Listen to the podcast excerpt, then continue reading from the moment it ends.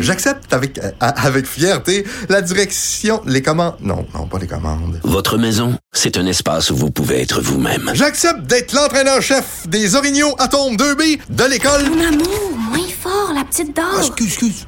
Tu parles à qui? Elle mérite d'être bien protégée. Et vous méritez d'être bien accompagné. Trouvez la protection la mieux adaptée à votre maison avec Desjardins Assurance et obtenez une soumission en quelques clics sur desjardins.com. Cube Radio. Attention, cette émission est laissée à la discrétion de l'auditeur. Les propos et les opinions tenues lors des deux prochaines heures peuvent choquer. Oreilles sensibles s'abstenir.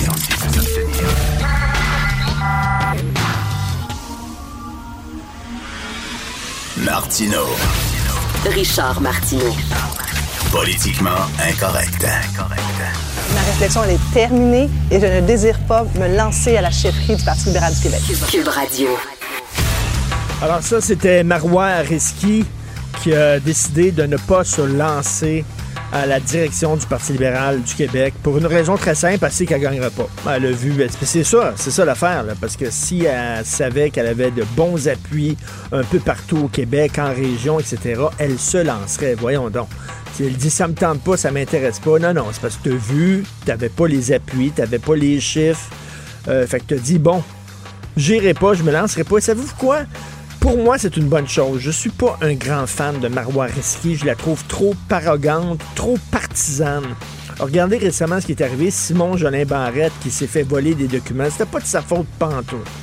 À la limite, c'était la faute de son chauffeur slash garde du corps qui avait oublié de barrer les portes. Mais ça n'a rien à voir avec Simon Jolin Barrette. Puis là, elle là, au bout de sa chaîne, est toujours au bout de sa chaîne. Marois Risky tout le temps, tout le temps, tout le temps furieuse et tout ça. Puis là, du un manque de jugement, de la petite partisanerie. Elle, elle voulait scorer des points, alors que le gars en face d'elle était à terre, là. Il venait de se faire voler, il a eu une mauvaise semaine, tu sais. Tu te gardes une petite gêne. Tu te gardes une petite gêne, ne serait-ce pas...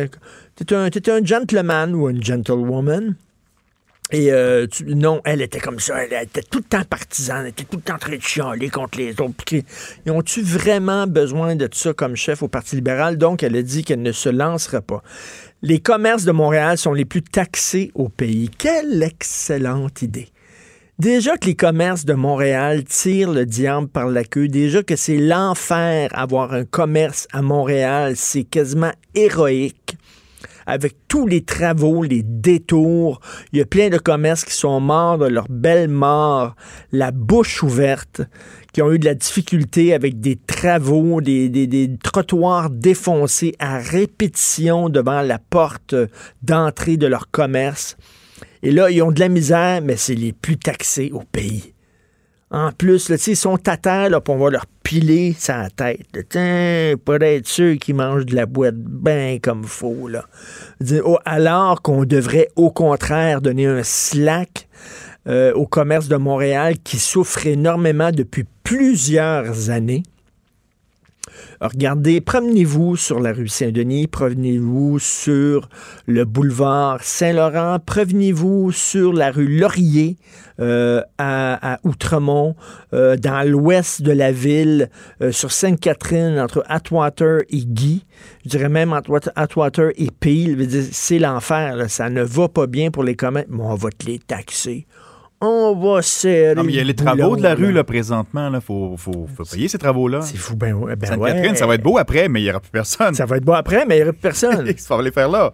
Tu sais, les gens, après ça, les gens vont sur Amazon ou les gens vont au Carrefour Laval, ça arrive nord, ou au 1030, ça arrive sud, ou là, il va avoir, là, euh, à Ville-Mont-Royal, le Montreal aussi, qui va ouvrir, il va avoir, tu sais, plein de compétitions, c'est extrêmement... Royal Mount, oui, au coin Royal 15 et euh, des et 40, là, ça va être assez vote les taxés les plus taxé au pays. Let's go. On sait comment attirer les entrepreneurs.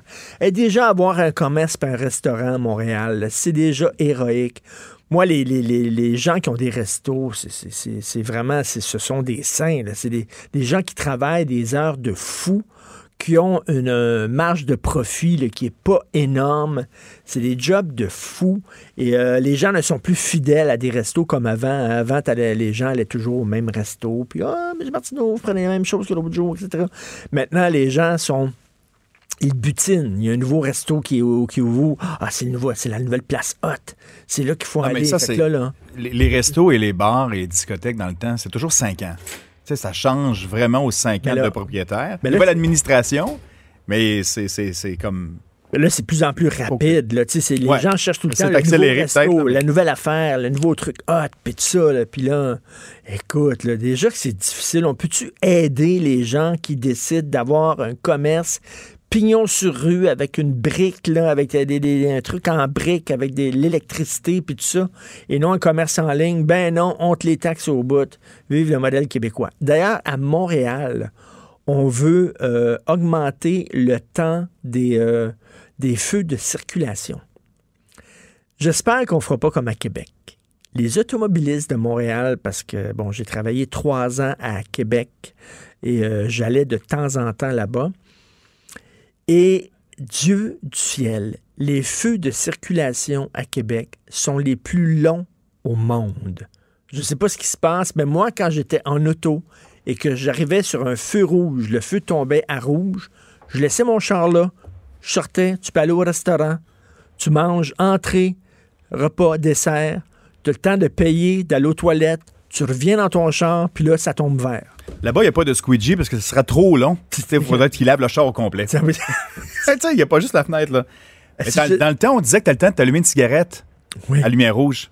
Mais là, ça n'a pas de bon sens. Tu as le temps d'aller au cinéma. T'as d'aller voir un film. Euh, ben, un court métrage. C'est long, les feux de circulation à Québec. C'est incroyable. Je comprends pas. Donc, ils veulent ici augmenter euh, le nombre, euh, le, temps pour laisser laisser aux piétons le temps de traverser, parce que là, il y a trop de piétons qui se font frapper à Montréal. Fait que là, les piétons vont avoir 4-5 secondes de plus pour traverser la rue. Le problème, c'est pas le temps pour traverser la rue. Le problème, c'est que c'est les beaux os. Autant les automobilistes que les piétons on, agit en cowboy sur les routes à Montréal. C'est une des villes les plus dangereuses, euh, que ce soit pour la conduite automobile ou pour l'art de traverser les rues. Les gens traversent n'importe quand, n'importe comment. Il n'y a personne quasiment qui traverse aux intersections. Et les gens traversent, bien sûr, comme partout ailleurs, en regardant leur téléphone. Le nombre de fois les gens traversent en regardant leur téléphone, ils ne voient pas. Ils traversent super lentement. Euh, et, puis en plus aussi, là, euh, mon fils commence à, se promener tout seul dans les rues, puis tout, le truc. Là, je lui ai dit, moi, quand la lumière tombe verte, tu traverses pas la rue. Tu attends deux, trois secondes, puis là, tu traverses la rue parce qu'il y a tout le temps un tapon en auto qui décide, lui, de passer sa rouge. Il y, en a tout le temps un, c'est régulier. À Montréal, il passe à rouge. Fait que là, il traverse pas tout de suite, là, parce que tu vas te faire frapper. C'est pas passé vert, il faut que tu attends. Les gens sont des tapons à Montréal, dans les, euh, dans les euh, carrefours, pour traverser les rues, pour conduire. C'est pour ça qu'ils disent tu as le droit de tourner à droite sur un feu rouge partout, sauf à Montréal, parce qu'ils savent qu'à Montréal, c'est l'hécatombe. On est tellement cow ici, ça n'a pas de bon sens. S'ils permettent euh, le virage à droite sur, sur feu rouge, Christy, euh, on va ramasser les morts à dizaines. Parce qu'il y a des véhicules moteurs de plus en plus aussi là, qui vont n'importe où sur le trottoir, sur la route, euh, les trottinettes, euh, les vélos. attends, les, les, les, porteurs électriques. Porteurs, ça, ça, va pas vite non plus quand tu traverses. Les porteurs électriques, les fauteuils roulants. L'autre jour, il y avait un gars en fauteuil roulant sur la rue. Là. Il se promenait, là, c'est ça, un fauteuil roulant électrique. Puis je me disais, ah, je, comprends pourquoi il était en fauteuil roulant. Lui, c'est frappé, là. Oui, les camions, c'est le foutu bordel. Donc, puis ça va prendre huit ans. Hein? Ils ont dit à Montréal, ça va prendre huit ans là, avant d'allonger le, temps des feux de circulation parce que c'est toute une opération. C'est toute une opération, ça prend du temps. Ça va prendre huit ans avant d'allonger de 3-4 secondes les feux de circulation piétons à Montréal. Huit ans. Boy. C'est beau. Euh, autre chose dont je veux vous parler. Le tofu et la fausse viande sont plus populaires que jamais au Québec. Page 5 du Journal de Montréal. Et là, on voit en bas des ailes de poulet végé, des filets de poisson végé, et des boulettes de fausse viande. OK, j'ai deux filles vegan, donc je vais souvent dans des restaurants vegan, dans des restaurants végétariens, et ça me fait toujours pisser dans mes culottes à quel point les végés et les vegans veulent des plats qui ressemblent à des plats de viande. Pourquoi? Ah, mais tu fais Pourquoi? quoi? Tu mets, tu mets Comme il y a, y des carré faux- dans le fond? Il y a, y des, y a des faux- il y a des fausses côtelettes d'agneau. Tu as, des fausses cuisses de poulet. Tu as des fausses poitrines de poulet. C'est pas de la viande. Pourquoi il faut que votre, votre bouffe ressemble à de la viande? Donc, vous êtes en train de dire il faut que ça ressemble à de la viande pour que je sois intéressé à manger ce plat-là. C'est complètement, T'es-tu végé ou t'es pas végé? Je veux, je veux pas de viande, mais je veux que ça ressemble à de la viande. C'est comme du Pavlov, tu salives en voyant quoi? Tu Vas-tu saliver en voyant un morceau de plastique euh, qui, qui ressemble à rien? c'est vraiment, c'est comme, euh, je sais pas, Non? je suis hétéro, mais la fille avec qui je couche, faut qu'elle ressemble à un gars. Tu comprends? Faut qu'elle ait une moustache, faut qu'elle ait une, une fausse barbe, faut qu'elle ait pas de sein. Compares-tu un morceau de Ok. viande à quelqu'un? Non, non, non!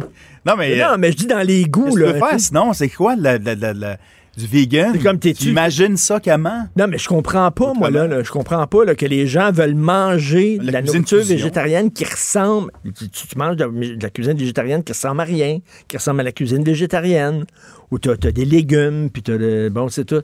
Non, Donc- il faut, faut que ça ressemble à de la viande. Comme Beyond Meat, là. C'est c'est Oui, une galette ça- de viande ça dans me un fait super burger. rire, là, du, du- du fromage. Tu sais, je suis allé manger un grilled cheese végétarien, puis c'est pas du fromage, c'est du fromage. Mais qui a l'air euh, fromage. Puis Beyond Meat, c'est comme la- Oui. ça me fait rire, ça. Non? Vous pas ça? C'est Ben, comme, euh, Je sais pas quoi créer c'est comme de les gens, mettons, attends une minute. C'est comme la Je cuisine allé- fusion, je suis allé, je suis allé déjà chez quelqu'un. Je suis allé chez quelqu'un et euh, lui, il écoutait de la musique classique, entre guillemets, chez eux, mais c'était du- des Beatles. C'était les Beatles joués en Ouais. classique. Il y a du Metallica au violon, exemple des classiques de C'était les Metallica. Beatles joués en classique. Mais t'écoutes quoi, Là, finalement? mais non, mais si tu veux écouter la musique classique, t'écoutes du Bach, du Mozart, bon, etc. Si tu veux écouter les Beatles, t'écoutes les Beatles. Mais lui, il aime pas la musique classique, mais il veut se donner l'air de, de triper sa musique classique. Fait qu'il écoute les Beatles classiques. Je trouve ça, c'est un peu ça, de la fausse, du faux poisson puis des fausses ailes de poulet. C'est comme les Beatles classiques. C'est que j'aime pas vraiment la musique classique, mais je vais écouter euh, les Rolling Stones en musique classique. Ça, ça, je vais aimer ça. Je trouve ça weird. C'est rien que je trouve ça extrêmement étrange de faire ça. T'es VG ou t'es pas VG, t'es pas entre les deux. Et t'as vu le gars qui a un musée Astérix installé dans son sous-sol? Ah oui. Beatles classique? Oui, ah, le London ça, Symphony Orchestra. Ça, c'est de la belle Yesterday. musique classique. On va-tu écouter ça à la maison symphonique? Hein? On regarde la musique classique, là. C'est pas la reste musique classique classique. pop et c'est- du classique. C'est de la mauvaise musique classique. C'est du Yanni. Oh, Yanni! C'est mauvais, là. Ben, c'est ça. Ça, c'est ça, c'est Beyond Meat. Ça, là, ce qu'on entend, là, Ça goûte aussi bon. ça, c'est les ailes de poulet VG. C'est du filet de poisson VG. Ben, on vous laisse là-dessus, tiens. D'ailleurs, sur cette belle musique classique. C'est quoi ça? C'est-tu Handel? C'est-tu la troisième symphonie de Beethoven, ça? Non, c'est la troisième de Beatles. Ah oui, c'est beau, ça. Vous écoutez politiquement incorrect.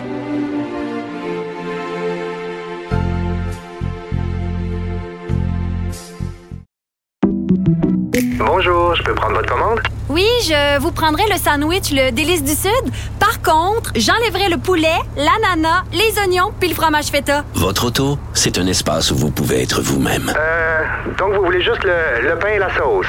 Oui, monsieur. Elle mérite d'être bien protégée. Et vous méritez d'être bien accompagné. Trouvez la protection la mieux adaptée à votre auto avec Desjardins Assurance et obtenez une soumission en quelques clics sur desjardins.com.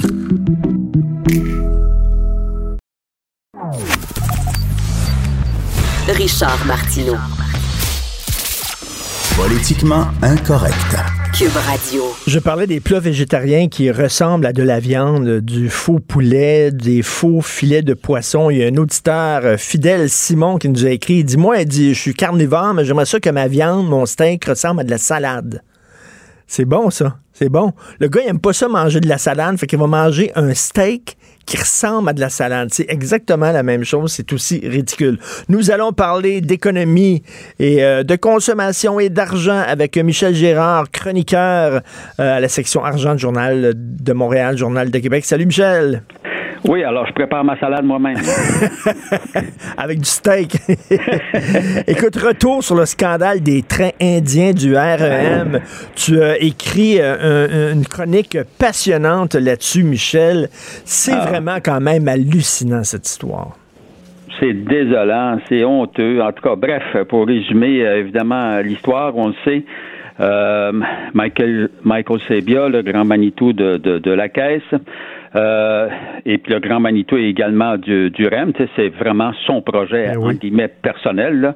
Alors, puis il le mène très bien en passant, là, jusqu'à présent, il le mène très bien, mais il y a il y a- je considère qu'il a fait, puis je suis pas le seul à le dire, une erreur, c'est c'est celle d'avoir euh, d'avoir accepté euh, de donner le contrat d'achat de trains électriques à Ashton. euh, puis Ashton euh, servirait de bar parce qu'ils ont obtenu le contrat en, en faisant une proposition à meilleur marché que Bombardier, d'après ce qu'on comprend. Et puis, euh, mais Ashton servirait de bar et puis euh, fa- fabriquer euh, ces, ces fameux euh, trains électriques pour le REM en Inde. Puis là, je sais pas, tu, as, tu as vu ce week-end un gros dossier Ben oui. euh, du journal euh, en Inde. Justement, on est allé voir euh, comment justement l'usine en question où on fabriquait ces fameux trains-là. Puis là, ce que tu découvres en bout de ligne, ben oui, ils, ils fabriquent à meilleur prix. Qu'est-ce que tu veux, les gens gagnent dix fois moins que ce que nos ingénieurs, nos travailleurs gagnent ici. Et c'est pour ça que moi, ça m'a ça, ça m'a choqué au point de dire ben oui, si tu suis cette logique-là, là, pour faire fabriquer tous tes produits, ferme toutes tes usines au Québec, là, et puis va juste acheter euh, des produits qui sont fabriqués euh, euh, en. Inde ou dans d'autres pays où ça coûte ça coûte rien. Et puis euh, puis là, tu vas te retrouver avec tes travailleurs, tu vas les envoyer euh, sur la- la- l'assurance l'assurance emploi, l'assurance chômage. Mais là- mais là, Michel, Michel, Leclerc, euh, comme il disait Félix Leclerc, tu tu t'en rappelles sûrement, la meilleure façon de Ben tuer oui. un homme, c'est de le payer à rien faire. Oui, oui, je me souviens, mais, mais, mais Michel, il y a peut-être euh, les contribuables, ils sont, tu le sais, poignés à la gorge. Euh, tous les projets qu'on a, ça, coûte, ça finit toujours par coûter deux ou trois fois euh, le budget initialement prévu. Fait que là, peut-être, il s'est dit, regarde, on va donner un slack aux contribuables, ça va coûter moins cher si on s'en va en Inde.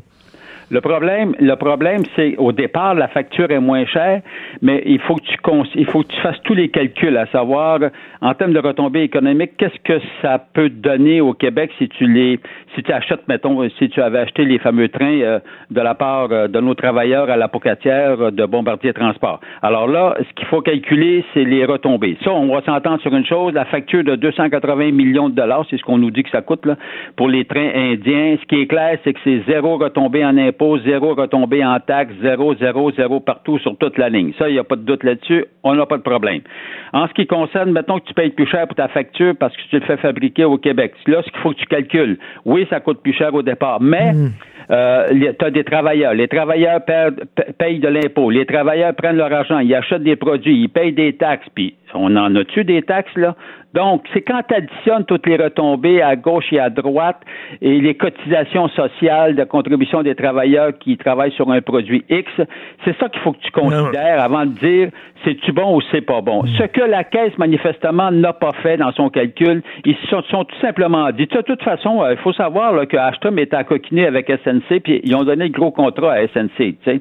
Or, euh, et euh, tu sais, c'est comme c'était comme un partenaire. Il y avait des groupes là, de, de, de partenaires. Mais le résultat, là, le résultat, c'est que c'est plus que ça comme comme déconfiture dans ce projet-là, parce que le REM, là, quand il va fonctionner, qu'est-ce que tu vas voir sur les sur les voies ferrées? Qu'est-ce que tu vas voir à l'échelle internationale pour le REM de Montréal, qui est ex- soi-disant extraordinaire? Tu vas voir des trains indiens.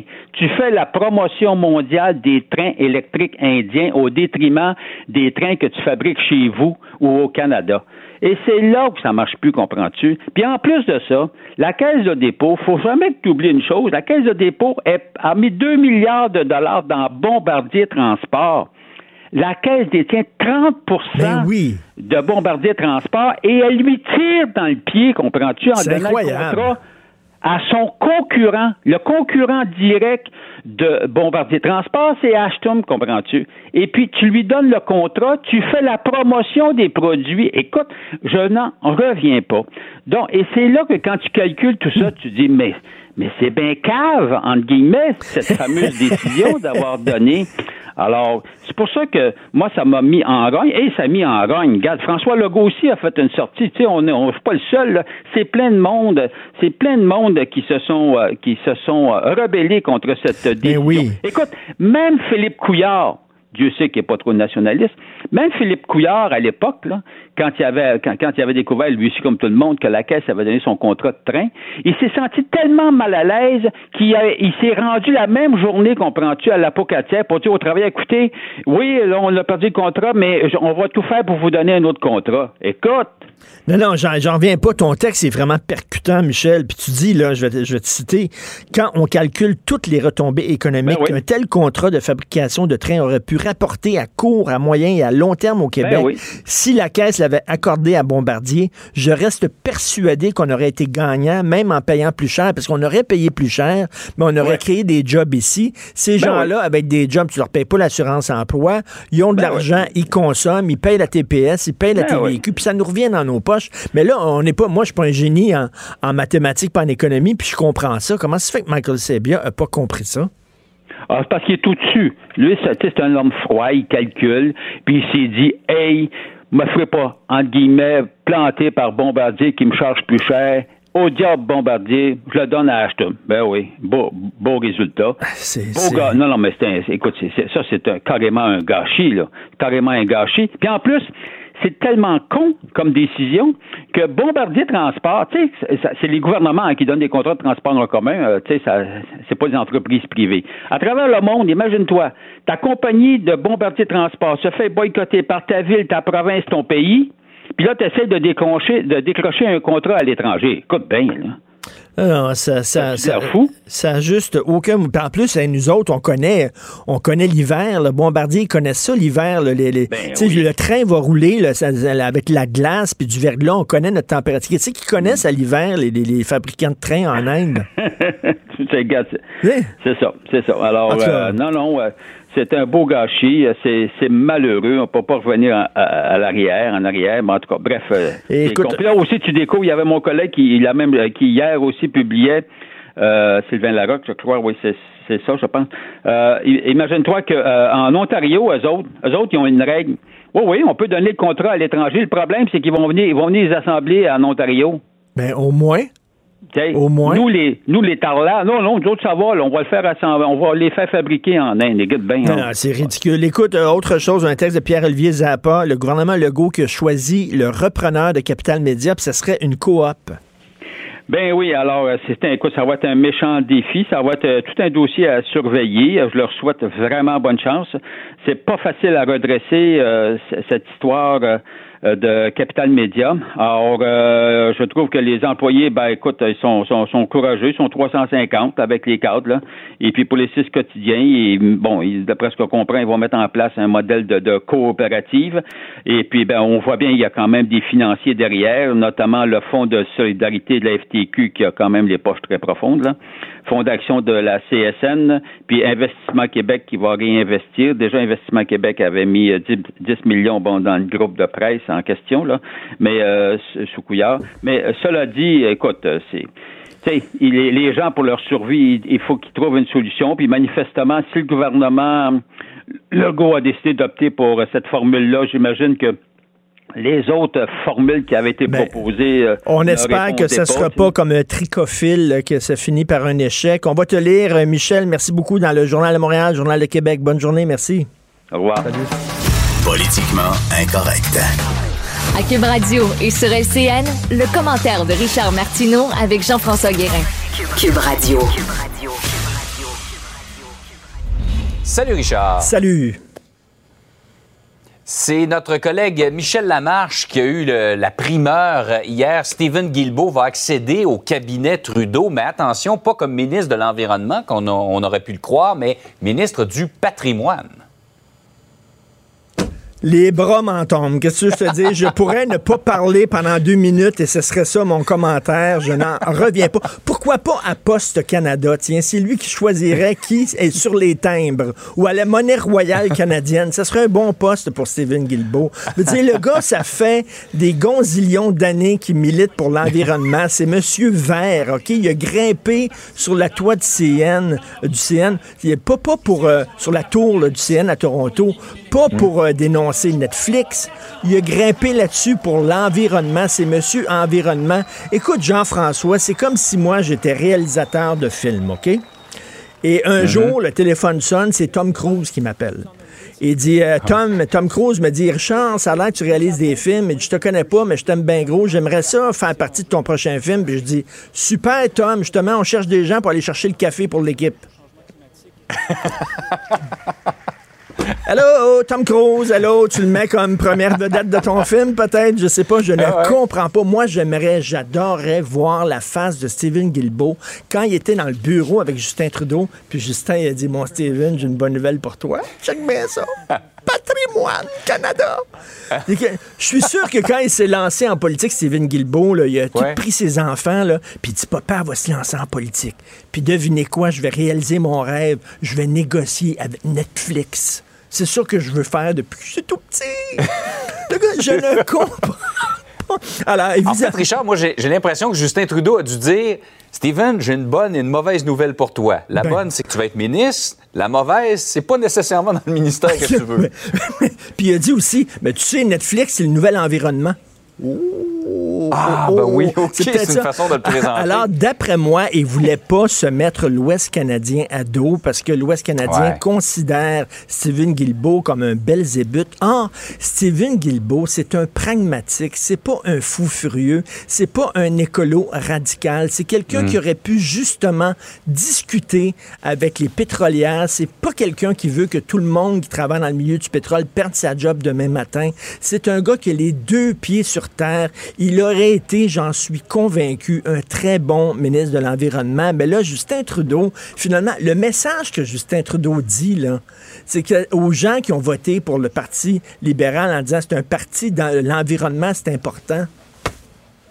C'est ça qui a fait Justin Trudeau. Je vais le nommer au patrimoine. C'est hallucinant. Alors, je sais pas, les bras m'en tombent, on verra. J'espère, j'espère qu'il y a quand même quelques heures encore pour changer d'idée. On verra ça, ça, aujourd'hui.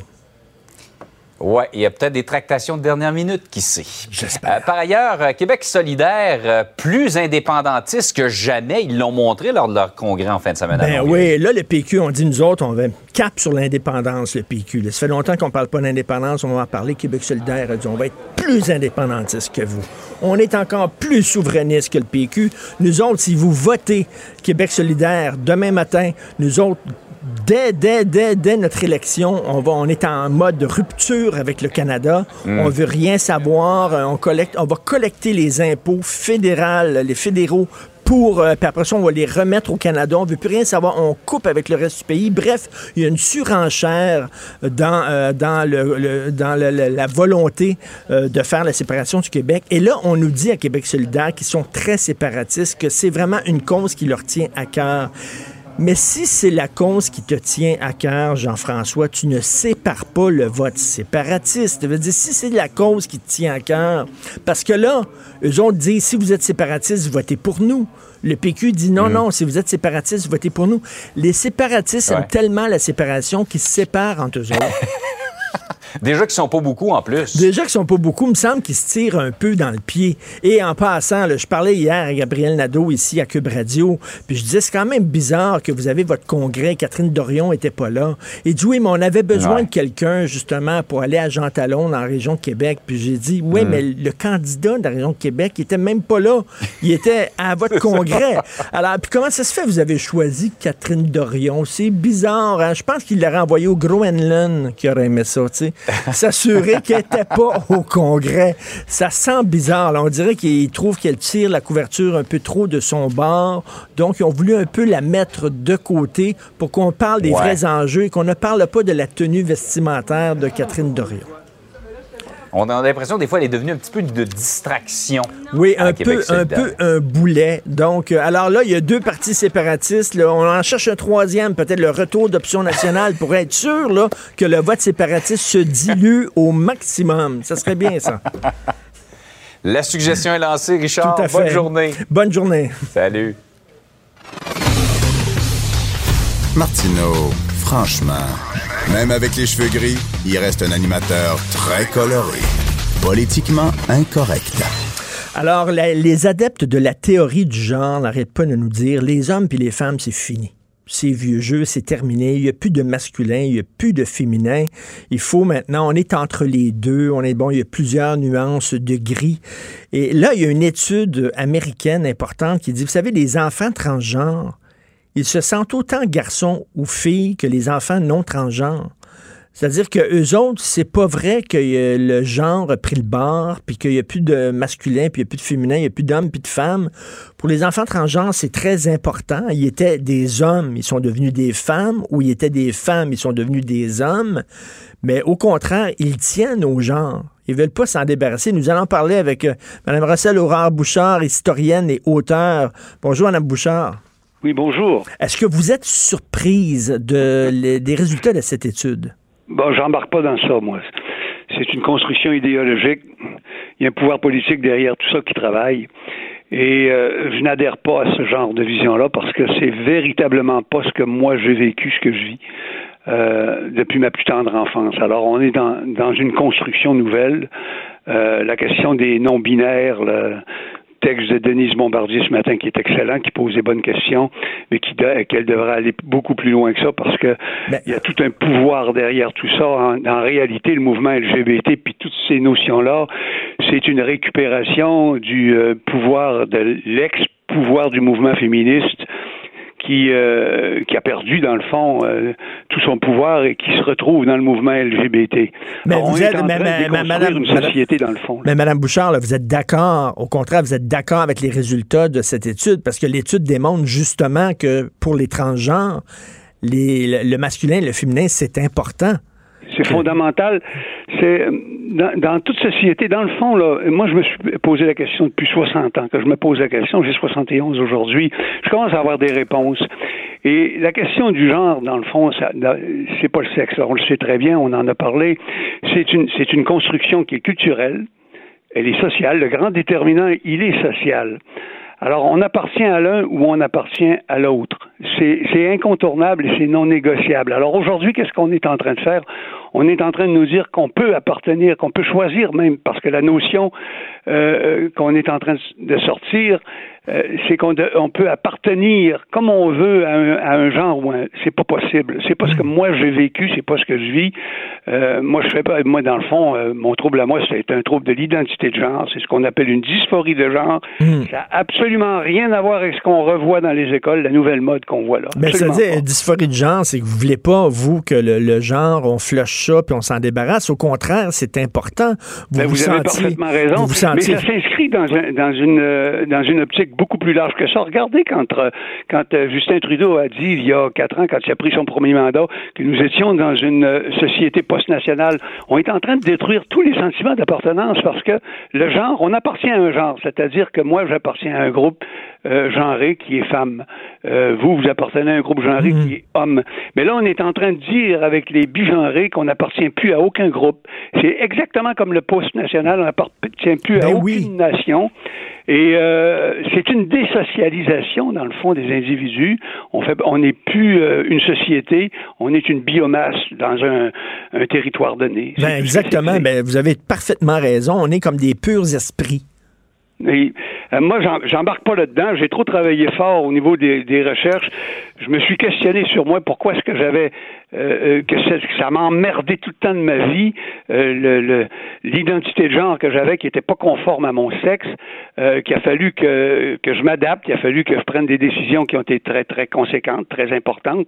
Pensez-vous que si j'avais eu le choix, comme les autres nous disent, la théorie du genre Hey, ça aurait été tellement facile pour moi, là. Ma game était gagnée, moi. Quand je suis sorti à 57 ans, là, j'avais déjà une soixantaine de volumes de publiés, j'avais une bonne réputation et tout allait très bien.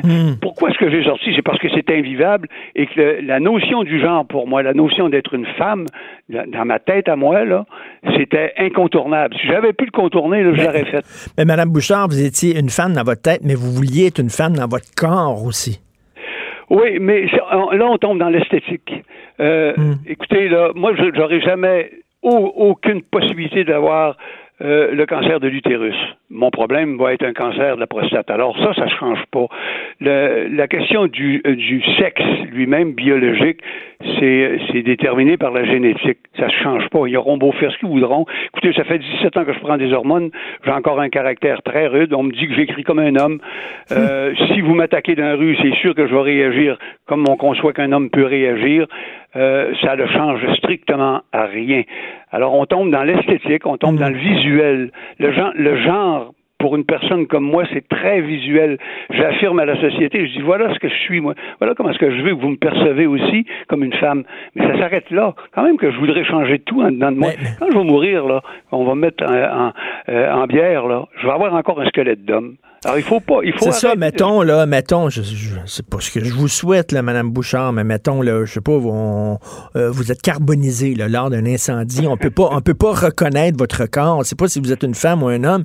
Si on fait des tests d'ADN, ben, les tests d'ADN vont démontrer que vous êtes un homme. Absolument, vous avez parfaitement raison. Moi, j'ai fait la paix avec tout ça. Je suis, ça fait 40, 47 ans que je vis avec la même femme, et je serai toujours pour elle dans son esprit, même si elle le dit pas parce qu'elle est gentille, puis elle même euh, pour elle, je serai toujours son mec. Je suis toujours pour mes trois enfants. Le père de mes enfants. Je serai jamais génitrice. Arrêtons de, de se compter des, des fabulations. mais- Je serai toujours le grand-père de mes trois petits-enfants, bon Dieu. Mais vous êtes, vous êtes, vous êtes minoritaire. Vous êtes premièrement extrêmement courageuse hein, de dire Ah, ce que je suis vous dites seul à penser ça de même parce que je fais, écoutez là, j'ai dit à un moment donné sur Facebook que jamais j'irai à, ma- à, me parader dans la, la- la procession euh, de, de- de Gay Pride. Ben, savez-vous qu'au Saguenay avec Saint-Jean, le directeur de, de LGBT m'a envoyé un mot, il m'a demandé de m'excuser sans ça, il me mettait en dehors du groupe. D'abord, j'ai jamais voulu faire partie de ce groupe-là. Et euh, jamais j'irai m'excuser pour une telle chose, parce que je trouve qu'il y a des, quand même des. Ça m'intéresse pas d'aller dans ces manifestations-là. C'est complètement con. Euh, ils ont bien beau s'associer. Moi, je m'associe pas à ça. Ma vie, je l'amène comme individu. J'essaye de rester moi-même. Euh, pas plus que ça. J'ai pas besoin d'appartenir à ces groupes-là. Écoutez, euh, moi, j'en ai souvent parlé. J'ai une, nièce qui est devenue mon neveu. Elle a changé de sexe. Donc, moi, les transgenres, j'ai aucun problème avec ça. Je, je n'ai pas de problème à ce qu'on enseigne à mes enfants que euh, tu peux te sentir mal dans, dans ton sexe puis tu peux changer. Mais de- d'enseigner à nos enfants que l'homme et les femmes, ça n'existe plus, que le genre n'existe plus. Mais je suis désolé, mais moi, je trouve que c'est absurde. C'est Mais, complètement fou. mais je suis absolument d'accord avec vous. Et, et- et quand même, il faut aussi comprendre que la, que la question du genre, là, comme le trouble d'identité, on retrouve ça chez toutes les sociétés primitives. C'est pas pour rien. La plupart des communautés amérindiennes avant l'évangélisation reconnaissaient ça et même l'idéalisaient pour certains. Et on retrouvait à travers ces sociétés-là, sauf chez les Iroquois, un ou deux des personnes qui euh, le genre était contraire. Même si on pense que c'était des sociétés extrêmement viriles, elles étaient très ouvertes à ça parce qu'elles comprenaient le phénomène. Mais aujourd'hui, on n'en fait plus un phénomène marginal. On c'est rendu maintenant une norme euh, on- où on peut choisir, comme on va chez euh, choisir son sexe. Ça n'a pas d'allure. Puis on change, euh, tu sais, je, je vais être homme lundi, mercredi, vendredi, puis je vais être femme mardi, jeudi. Mais moi, je suis incapable d'être homme. là. Dans ma tête, à moi, là, j'ai essayé d'enlever ça. Là. Puis, euh, et pourtant, j'ai une force de caractère qui est assez bonne. J'ai, euh, j'ai remporté, je me suis battu tout le temps de ma vie euh, au niveau de l'histoire. Je suis même en rupture de banc avec le milieu universitaire parce que je, je calcule qu'ils ont dénaturé l'histoire de l'autochtonie. J'ai toujours, j'ai toujours affronté euh, l'adversité. Le seul combat que j'ai pas été capable euh, de, de faire un gain, c'était le combat sur mon identité de genre. Ça vous dit jusqu'à quel point c'est fondamental fort. et que ça fait partie ben de oui. l'individu? Ben oui, puis vous, les, les- la fameuse question des bécosses, là. Dire, vous avez, toute, toute votre vie, vous avez voulu être une femme, reconnue comme une femme. Vous êtes contente d'aller aux toilettes des femmes? Ben, ben, écoutez, moi, là, il y a toujours une question du respect de l'autre. Euh, S'il y, y, y a une toilette qui est non genrée, je vais me sentir plus à l'aise parce que j'ai toujours peur de blesser quelqu'un. Écoutez, si vous arrivez dans une toilette genrée pour femme, bien sûr que je vais choisir la, toilette pour femme plutôt que celle pour homme parce que je me sens vraiment pas dans celle pour. Mais s'il y a une toilette non genrée, je vais prendre la non genrée parce que j'ai toujours cette crainte-là de blesser une femme qui euh, ça, convient. Il y a une intimité que je ne veux pas transgresser là-dedans. C'est la même chose quand je vais m'acheter euh, de la lingerie je prends toujours attention qu'il n'y ait pas des madames très âgées qui hmm. pourraient. C'est une question de respect des autres. Moi, j'essaie pas de prendre la place des autres. J'essaie uniquement d'être confortable dans ce que je vis. Ça, s'arrête là pour moi. Madame Bouchard, il y a une auditrice qui nous euh, a écrit, Madame Roy, est-ce qu'on peut avoir, s'il vous plaît, plus de Madame Bouchard? Je la trouve très rafraîchissante. Il y a beaucoup de gens qui pensent comme vous. Hein. Vous êtes très courageuse quand même. Vous devez être vraiment vous sentir seule dans votre gang. Ben, écoutez, ben, seul, seul d'une certaine manière, mais je vis, je vis en, couple, 47 ans avec ma femme, mon Sam. Euh, nous, euh, on n'est pas là pour embêter l'autre. Euh, moi, je pense que les individus ont, ont des expériences de vie. Euh, j'ai publié au-delà de 70 volumes en histoire. C'était un problème quand j'ai eu mon changement de sexe euh, social, parce que pour moi, changement de sexe, c'est social, là, dans ma tête à moi. Euh, c'était ce qui était le plus difficile, puis j'en ai jasé avec Marcel Trudel, qui était un de mes bons amis, professeur qui est décédé aujourd'hui de regretter mémoire, et on avait décidé que j'allais garder mon nom d'homme, parce que j'avais déjà une œuvre qui était en arrière de mmh. moi, et il fallait qu'il y ait une continuité. Je le regrette pas. Et je vais vous dire que dans toute mon expérience de vie, peu importe, qu'on parle d'opération, qu'on parle de, de, transformation sociale ou qu'on parle de l'hormonothérapie, le plus dur que j'ai trouvé, curieusement, c'était de perdre mes secrets, un, et deuxièmement, c'était le changement de mon identité, de mon statut dans les statuts d'état civil. C'est hmm. curieux, ça a fait pour moi, ça a été très bouleversant. ça m'a pris trois ans de me remettre de ça. Ah oui. Oui, c'était pour moi, c'est ce qui me prouve que la notion du genre, euh, euh, il y a beaucoup de la construction sociale dans tout ça, et là, on est en train de déconstruire quelque ben, chose qui était comme millénaire. Et là, il y a Jean-François, un autre auditeur, vraiment, là, vous avez des, fans. Euh, Jean-François nous écrit, wow, quelle lucidité avec Madame Bouchard. Imaginez le nombre de tempêtes dans un verre d'eau qui pourrait être évité si tout le monde pensait comme elle au lieu de vouloir s'indigner pour tout et pour rien puis de faire un show. Bref. Oui, ben, j'essaye pas. Je, me suis interrogé pendant tellement d'années pour essayer d'être en paix, d'essayer d'être à l'aise avec ce que je vis. C'est toujours très difficile. Euh, euh, je veux que les gens comprennent que c'est pas c'est pas dans la normalité des choses. On essaye d'être normal à travers la société, mm. mais c'est pas dans la normalité des choses. On est on est des erreurs dans le fond de, des comportements humains. Et, et, pour quelle raison ça arrive? Bon, je ne sais pas s'il y a une part de génétique là-dedans. Je pense pas qu'on puisse trouver un gène de l'identité. On peut trouver une série de gènes qui vont donner des prérequis, des conditions qui vont faire qu'à un moment donné dans ta vie, comme moi c'est à l'âge de 4 ans, quand euh, on était extrêmement pauvre et euh, il fallait que ma mère aille voir sa mère qui était malade pour la soigner. Et comme je n'avais pas de, linge à 4 ans, ma mère montait en haut et elle a pris le linge de ma cousine et ça, ça a déclenché mon identité. Et, et par après, c'était incontournable. Je me sentais confortable quand j'étais fille. J'avais hâte de mettre les vêtements de ma cousine quand elle venait. et ça, là, quand c'est déclenché, ça ne peut plus partir après. Mais ce qu'on aime, ce qu'on aime de votre discours, puis on va s'arrêter là parce que c'est tout le temps qu'il nous reste malheureusement, puis j'ai très hâte de vous reparler, Madame Bouchard, mais ce qu'on aime de votre discours, c'est vous dites, respectez-moi comme je suis, mais je veux pas que vous changiez votre, façon de, de, concevoir, de dire qu'il n'y a plus d'hommes, puis il n'y a plus de femmes, puis que maintenant, il faut que la majorité se mette au pas de la minorité. Euh, c'est un discours qui est rafraîchissant, euh, puis euh, continuez à, tenir ce discours-là, Madame Bouchard, puis on va se reparler bientôt. Bon, écoutez, je vous souhaite une bonne journée. Je souhaite une bonne journée à vos auditeurs de Montréal, même si moi je reste sur un glacier au nord du Québec. Sur un glacier au nord du Québec. oui, ok, vous êtes, se mettre encore. Vous êtes doublement courageuse. Merci beaucoup. Passez une belle journée. Merci, bonne journée. Bonjour. Aurore Bouchard, c'est vrai que ça fait du bien. Historienne et auteur. Protégez vos dépôts, c'est notre but. La SADC protège vos dépôts dans les institutions fédérales, comme les banques. L'AMF les protège dans les institutions provinciales, comme les caisses. Oh, quel arrêt!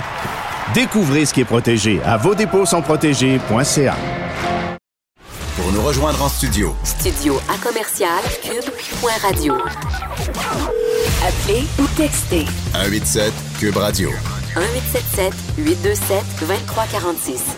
Politiquement incorrect. Nous discutons avec le chroniqueur et blogueur du Journal de Montréal, Journal de Québec, Steve Fortin. Salut Steve. Hey, salut, comment ça va? Hey, très bien. Vas-tu écouter le nouveau podcast de Don Cherry? Hey, écoute, j'ai trouvé ça drôle qu'il se, qu se, revire euh, aussi euh, rapidement que ça. C'est un scène. Pour moi, il a, il a, été comme fouetté un peu. Pour un homme de 85 ans, il est euh, particulièrement vigoureux. Puis il faut dire que là, il retourne à ses anciennes amours. Donc, dans les années 80, les plus vieux se souviennent qu'il y a déjà eu un show qui s'appelait Grapevines. Hein? Donc okay. là, il revient avec le même nom dans un podcast. Pour le, pour le moment, ça va être radio mais on n'exclut pas que euh, ça devienne euh, télévisé. Et le format, ce sera tous les lundis, puis ça va durer une demi-heure. Mais là, ils sont supposés de, de d'envoyer le premier aujourd'hui. La, la, première mouture, ça dure une demi-heure, puis euh, il ne se pas. C'est un podcast. Il va expliquer sa version des faits par rapport à Ron McLean. Il va répondre à ce que Ron McLean avait dit au Coach's Corner, la, cette longue euh, tirade de cinq minutes où euh, Ron McLean condamne son ami tout en tout en, en, en considérant encore comme un ami. J'ai hâte de voir comment Don Cherry va répondre à ça. Mais surtout, euh, on dit que ses opinions seront euh, non censurées. Et, et il veut se garder la, la, la liberté totale de de, de, de, dire ce qu'il pense sur des sujets même qui sont controversés. Fait que, Écoute, ça, ça. ça, va être l'avenir de plus en plus, hein, parce que plus, plus les médias traditionnels vont être frileux, plus les gens vont sacrer le camp justement pour avoir soit notre podcast, soit comme on fait nous autres, de, de, la, radio euh, euh, sur Internet, etc. Donc, tu n'es pas géré par le CATC. Euh, donc, tu vas avoir d'un côté des médias traditionnels frileux, frileux, frileux, et de l'autre côté, des médias alternatifs où, sans aucun filtre? Ben c'est euh, c'est ça, c'est qu'il y, y, a quand même, on doit le dire, là, on est dans une ère de rectitude politique mmh. qui est parfois un peu castrante là. Puis euh, moi, je suis un fan de, de, de, de, radio aussi, Internet. Je suis abonné à Radio XM. Puis euh, autant là, je vais écouter des, des, des, podcasts ou des émissions sur le web de, de, de, de sport, de, de des émissions de sport et tout ça. Mais dans dans le domaine du sport, puisqu'on parle de Don Cherry, il y a des médias américains qui se sont adaptés.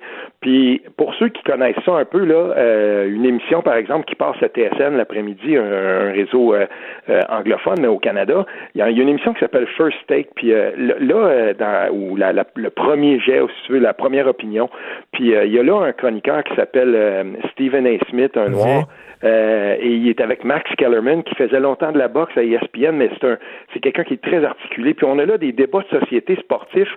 Il n'y a pas d'émission comme ça, j'en connais pas moi au Québec. Mais tu te souviens quand euh, il y avait Colin Kaepernick qui mettait le genou à terre pendant oui, les hymnes nationaux? Oui. Moi, là, je me souviens, ces deux-là débattaient, là, puis on, on, était dans... C'était très intellectuel, très intelligent. Mm. J'adore ce type de radio-là. Mm. Et j'aime, justement, quand des chroniqueurs sportifs entrent dans le dans la danse et, et, et, se positionnent. Et plus récemment, quand il y a eu un dirigeant de la NBA, il était en Chine, puis on critiquait ce qui se passait à Hong Kong, ben encore une fois, c'est à cette émission-là où on voyait les plus politisés, où on voyait des opinions tranchées qui disaient, ben voilà, ça aurait dû se passer comme ci ou comme ça. J'aime ce genre de débat-là. Et on s'est adapté dans certains canaux, euh, dans, dans, sur certaines chaînes aux États-Unis. On laisse cours à ce type de débat-là, même si parfois, ben, on est obligé de mettre un petit segment en bas pour dire ce n'est pas, ce n'est pas les opinions de la station, mmh. Mais on laisse quand même. Ben, je peux te dire, Stephen A. Smith est aussi sur la radio web parfois, et ce gars-là ne se, ne se retient pas, puis il est très articulé, il est intéressant. Mais, mais toi, toi, si je te suis, le Don Cherry, tu dis, je suis pas d'accord avec tout ce qu'il dit. Il y a certaines affaires qui dit que je trouve ça n'importe quoi, mais en même temps, je prends plaisir à l'écouter, puis il a le droit de, il a le droit de s'exprimer. C'est un peu ton opinion, quoi.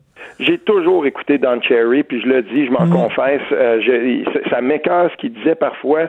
J'étais pas d'accord, mmh. mais d'un autre côté, il y a aussi eu euh, une fois de temps en temps des, des un regard sur le sur le jeu du hockey. Il y a, il y a aussi eu parfois des euh, des, des opinions par rapport euh, au jeu du hockey qui me plaisaient. Euh, c'est sûr qu'on voit pas le hockey de la même façon, mais dans son analyse, euh, tu sais, je veux dire, puis c'est drôle de voir à quel point avant un match, un match de série par exemple, c'est quand le, le, le, le, je veux dire, le climax est très très haut, Don Cherry avait souvent, il, c'était pas souvent qu'il se trompait. Il disait bon ben euh, Toronto Boston, puis là il tout le monde est là, puis il dit hum, je le sens pas à soir, Toronto va perdre pour telle et telle et telle raison. Puis combien de fois qu'il a eu raison, il, était capable de lire la game euh, quand même, les émotions et tout ça. Euh, fait que j'écoutais Coach's Corner, même si des fois j'avais le goût de lancer ma télé dehors tellement que j'étais pas d'accord avec lui. Mais d'un autre côté, euh, je veux dire, je lis Judith Lucier aussi, mm, puis euh, 9 fois sur 10, j'ai le goût de casser mon écran. Mais euh, cette semaine, elle a écrit un texte où elle disait qu'elle défendait les Richard Martineau de ce monde. Puis je suis sûr que tu l'as lu, c'était dans la presse. non, j'ai vu le titre, j'ai vu le titre, j'ai trouvé ça vraiment weird, mais j'ai pas encore lu le texte. Ben, va lire le texte parce que c'est c'est quand même une c'est un, c'est ouais, c'est, c'est, ça vaut la peine. C'est, c'est un texte à lire. Puis euh, elle parle justement de la déclaration de Catherine de Catherine Dorion qui disait euh, les, les, les, chroniqueurs devraient être exclus. Puis elle, elle rappelle qu'il y a beaucoup de gens qui font de l'opinion, qui sont des travailleurs autonomes, qui sont euh, qui sont souvent dans des situations précaires. Et euh, je vais te le dire tout de suite là, c'est pas, elle, dit, je prends pas pitié de Richard Martineau, mais d'un autre côté, par exemple, la façon qu'elle qu'elle rappelle la situation de l'opinion dans les médias, c'est un, texte à lire. Ok, ben je vais lire ça. Non, non, et financièrement effectivement, il n'y a personne qui va brailler sur mon sang. Écoute, Steve, bon, tu veux parler du congrès de Québec solidaire, mais il faut, je sais qu'habituellement, on parle de politique provinciale, toi puis moi, mm-hmm. mais écoute, là, le fait que Steven Guilbeault ne serait pas nommé ministre de l'Environnement, tu n'as aucune idée à quel point ça me met en tabarnouche. Ah, moi, ça me fait rire parce que Steven Guilbeault devient le nouveau Sherlock Holmes. Tu sais, on peut pas, on peut pas le voir autrement. Puis euh, j'ai un de mes copains, euh, on, s'écrivait ce matin qui disait, mais c'est quand même incroyable. Steven Guilbeault qui se présente dans ce parti-là, puis il hérite du ministre du patrimoine. Euh, donc voilà, il, va s'occuper de, la distribution, là, si on veut, de, de, l'identité canadienne, des petits drapeaux qu'on envoie dans les, dans, les bibliothèques municipales comme celle de mon village. Puis moi, ça me m'enrogne. Écoute, Steve, ben, écoute, Steve, penses-tu qu'il s'est lancé en politique pour ça, toi? Non, mais euh, en tout puis moi, là, au lendemain de l'élection, quand le ministre des Finances, Bill Morneau, en anglais, il y a une expression qu'on dit drop the hammer. Le, Bill Morneau a mis son poing sur la table puis a dit Trans Mountain va aller de l'avant et c'est tout. Puis c'était le ministre des Finances de ce gouvernement-là, un ténor du Parti libéral du Canada, qui disait voilà. À partir de ce moment-là, on s'en était déjà parlé, toi puis moi, Richard, j'avais dit l'influence de Stephen Guilbeault dans ce parti-là vient de diminuer grandement. On le nomme ministre, OK, mais as-tu remarqué qu'à côté, la nouvelle, c'était et on ne nomme pas de lieutenant pour le Québec? Euh, en quelque part, là, je, pense que les gens, les, hmm. les, les euh, tous les environnementalistes, tous les gens que je connais, Karel Méran, je le lisais hier sur sa page Facebook, puis il disait quelle déception. Et en effet, quelle déception, parce que là, je me demande quelle influence. Il va être au, au moins, il va être au Conseil des ministres, mais quelle influence il va avoir à titre de ministre du patrimoine. Puis, je, pense que là, on, est entré dans la nouvelle dynamique. Justin Trudeau a probablement les yeux beaucoup plus tournés vers ce qui se passe en ce moment en Alberta puis en Saskatchewan, puis essayer de rapiécer euh, ce qui est en train de se passer là, ben, parce que on entend des trucs sortir de, de, de, de, de l'Alberta puis de la Saskatchewan, mais en Alberta notamment, le parti du Wexit, le chef qui dit on va bâtir notre pipeline, c'est le Québec qui va payer. On a l'impression d'entendre Donald Trump qui parle de son mur au Mexique. Ben oui. Je veux dire, là, là, je veux dire, il est en train de se passer quelque chose. S'il fallait qu'un mouvement comme celui-là euh, gagne juste un tout petit peu, je te dis, ils prendront pas le pouvoir, c'est pas ça que je veux dire, mais qui gagne juste un tout petit peu de, de si on veut, de, de, de souffle, là, puis euh, je veux dire, c'est absolument catastrophique parce que là, on est dans l'extrême. Là. Mais, mais ça n'a pas de bon sens. je trouve que justement, c'est un pragmatique, Steven Guilbeault. En tout cas, c'est la vision que j'ai. Puis justement, il aurait pu parler aux gens de l'Ouest. Puis il veut pas que tout le monde euh, qui travaille dans le milieu pétrolier perde sa job, Steven Guilbeault. Il est capable de, de, de marcher puis manger de la gomme en même temps, puis d'avancer un agenda écologique tout en pensant à l'économie, puis tout ça. C'est un gars qui a deux pieds sur terre. Il aurait été justement la bonne personne, mais visiblement, il avait trop peur de la réaction de l'Ouest canadien. C'est ça à quoi j'ai pensé. Ça m'a fait penser à mon ami Daniel Breton. Daniel Breton, euh, au PQ, c'était la meilleure personne pour euh, être ministre de l'Environnement. Mais un environnementaliste qui est à l'environnement, ça, ça, dérange beaucoup les milieux d'affaires. Ça n'a pas été long qu'on a démoli Daniel Breton avec des histoires de bouteilles de vin, puis de recyclage, puis toutes sortes de styles d'affaires qui étaient qui n'avaient pas de bon sens. Moi, quand je pense à ça, ça m'écœure parce que ce gars-là a passé un, un, très, très mauvais quart d'heure. On a déballé des trucs euh, sur sa vie qui étaient absolument épouvantables, mais on s'est assuré que la pression soit tellement forte sur Pauline Marois qu'elle le remplace. Et pourtant, Daniel Breton, ça aurait été le meilleur ministre de l'Environnement qu'on pouvait, parce qu'il aurait été justement ministre de l'Environnement. Et, et ça, on a manqué notre coup. Au moins, au moins, il y a eu, dans le petit peu de temps qu'il était là, il a nommé des gens très influents et des vrais environnementalistes au BAP. Et là, je pense au, journaliste Louis-Gilles Francaire qu'on lisait avec mmh, bonheur. Euh, c'est comme si on nommait en ce moment Alexandre Shields, qui est un excellent journaliste environnemental. C'est ces gens-là qu'on veut au BAP. Puis lui, au moins, il avait eu le temps de faire ça. Mais, euh, tu sais, je veux dire, c'était un vrai de vrai, un homme de gauche, un environnementaliste. Et heureusement, on l'a au journal, nous, maintenant, puis il nous parle de, de, de, de motorisation, ben, en fait, de, de voitures électriques et tout ça, d'électrification des transports. Mais je veux dire, ça n'a aucun bon sens. Puis là, ben, je sais pas, il y, a comme on a vu, on a mis un peu Stephen Guilbeault sur la voie d'évitement en le plaçant au, patrimoine, puis je trouve ça bien dommage parce que si des environnementalistes comme lui, plus modérés, comme tu le dis justement, il y a une tête ses épaules, si lui n'est pas capable de prendre le, ministre le ministère de l'environnement, incroyable. Où s'en va-t-on? Où, on s'en va avec ça? Euh, Je, trouve ça tellement scandaleux. Écoute, retour sur le Congrès de Québec solidaire, donc ils sont plus indépendantistes que le PQ. Ben, ils sont plus indépendantistes. Moi, je, vais dire une chose là. Euh, si j'ai fait l'exercice ce matin, euh, je me lève très tôt les mardis, c'est comme ça. Et, là, euh, je, faisais la revue de presse, je regardais partout, puis je me suis dit, ben, oui, j'ai lu Michel C. puis euh, je me disais, ils, vont lire ça, ils aimeront pas ça. J'ai lu Robert Dutrisac, éditorial dans, le Devoir. j'ai lu Joseph Facal, j'ai, je veux dire, je me suis dit, ah, tabarnouche, implacable. Et, et, là, ben, tout à coup, ça vient de tout partout. Et ce qui s'est passé au Congrès en fin de semaine, là, on, sort d'un congrès, puis on est galvanisé, puis on se dit, rah, rah, rah, mais je veux dire une chose, là, euh, on n'a pas fini d'entendre parler de ben ce congrès-là. ils se font-tu rentrer dedans quand même ce matin? Aïe, aïe. Ils se font rentrer dedans, maudit, par les euh, éditorialistes et commentateurs. Et on dit, on dit des fois des lendemains qui déchantent. Euh, ce, sera ça avec ce congrès-là. J'ai bien l'impression qu'il y a du monde qui vont se dire, mais attendez un peu. Et merci à Joseph Facal d'avoir rappelé un, un article de Claire Durand qui avait été publié dans un site que j'aime beaucoup qui s'appelle Policy Options ou Options politiques. Euh, et, effectivement, elle était revenue sur les affectations politiques et sur la question euh, nationale à l'intérieur de, Québec solidaire. Puis, euh, je veux dire, quand, quand Gabriel Nadeau-Dubois lance son, son, congrès en disant je n'ai jamais rencontré de fédé je n'ai jamais eh croisé de ben fédéraliste chez Québec solidaire, ben effectivement, on est plusieurs à s'être dit, ben il nous prend pour des cons. Ben voyons donc, Vincent Marissal qui avait cogné à la porte du Parti libéral du Canada avant de à Québec solidaire. Voyons donc. Oui, mais c'est et, c'est drôle hein, parce qu'à l'époque là, euh, si on voulait faire dérailler un, un, congrès du PQ, ben on allait voir l'SPQ libre, puis on s'assurait de mettre le micro sous la, sous le sous le nez d'un de ses représentants, puis là ensuite ben la bisbille pognait puis tout ça. On aurait pu faire ça facilement avec avec Québec solidaire en fin de semaine. Je veux dire des, des militants des militants qui sont plutôt tièdes par rapport à par rapport à l'indépendance. Il y en a plusieurs. Il y a notre collègue Réminado qui a qui a, euh, qui a questionné Andrés Fantesia, donc dont on sait qu'il est plutôt tiède sur cette question-là. Mais il y en a plein d'autres on aurait pu aller voir Vincent Marissal puis lui demander. On aurait pu aller voir aussi le candidat de Québec solidaire dans la partielle de Jean Talon puis dire, mais t'es pas supposé de faire campagne avec Catherine Dorion, toi, pourquoi elle n'est pas ici? Euh, tu sais, fait jusqu'à un certain point, ils l'ont échappé belle parce qu'il y avait plein de, contradictions et, de, points de fuite qui auraient pu être désastreux pour eux. Mais là, la, couverture de, leur congrès puis de leur décision, euh, faut lire Michel Cog un matin, là, je, le dis euh, euh, franchement. lui, il parle de leur mode d'accession à l'indépendance puis il dit ben voyons donc, c'est l'indépendance sans la démocratie. Euh, c'est dur, ça fait mal des, textes comme mais ça. Non, mais, mais, puis ça tient pas debout de deux maudites secondes. Du jour au lendemain, on, on, on rompt totalement avec le Canada.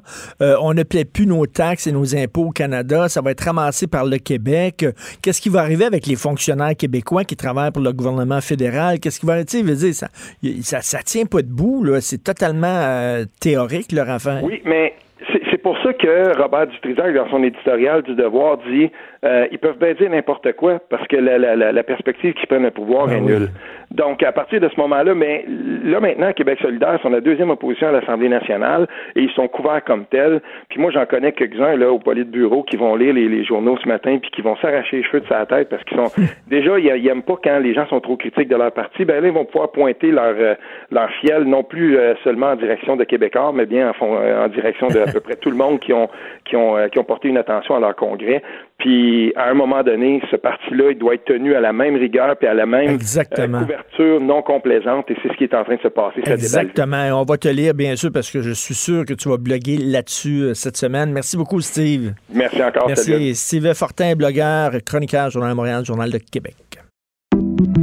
J'accepte avec, euh, avec fierté la direction, les commandes. Non, non, pas les commandes. Votre maison, c'est un espace où vous pouvez être vous-même. J'accepte d'être l'entraîneur-chef des Orignaux Atomes 2B de l'école. Mon amour, moins fort, la petite dame. excuse, excuse. Tu parles à qui? Elle mérite d'être bien protégée. Et vous méritez d'être bien accompagné. Trouvez la protection la mieux adaptée à votre maison avec Desjardins Assurance et obtenez une soumission en quelques clics sur desjardins.com.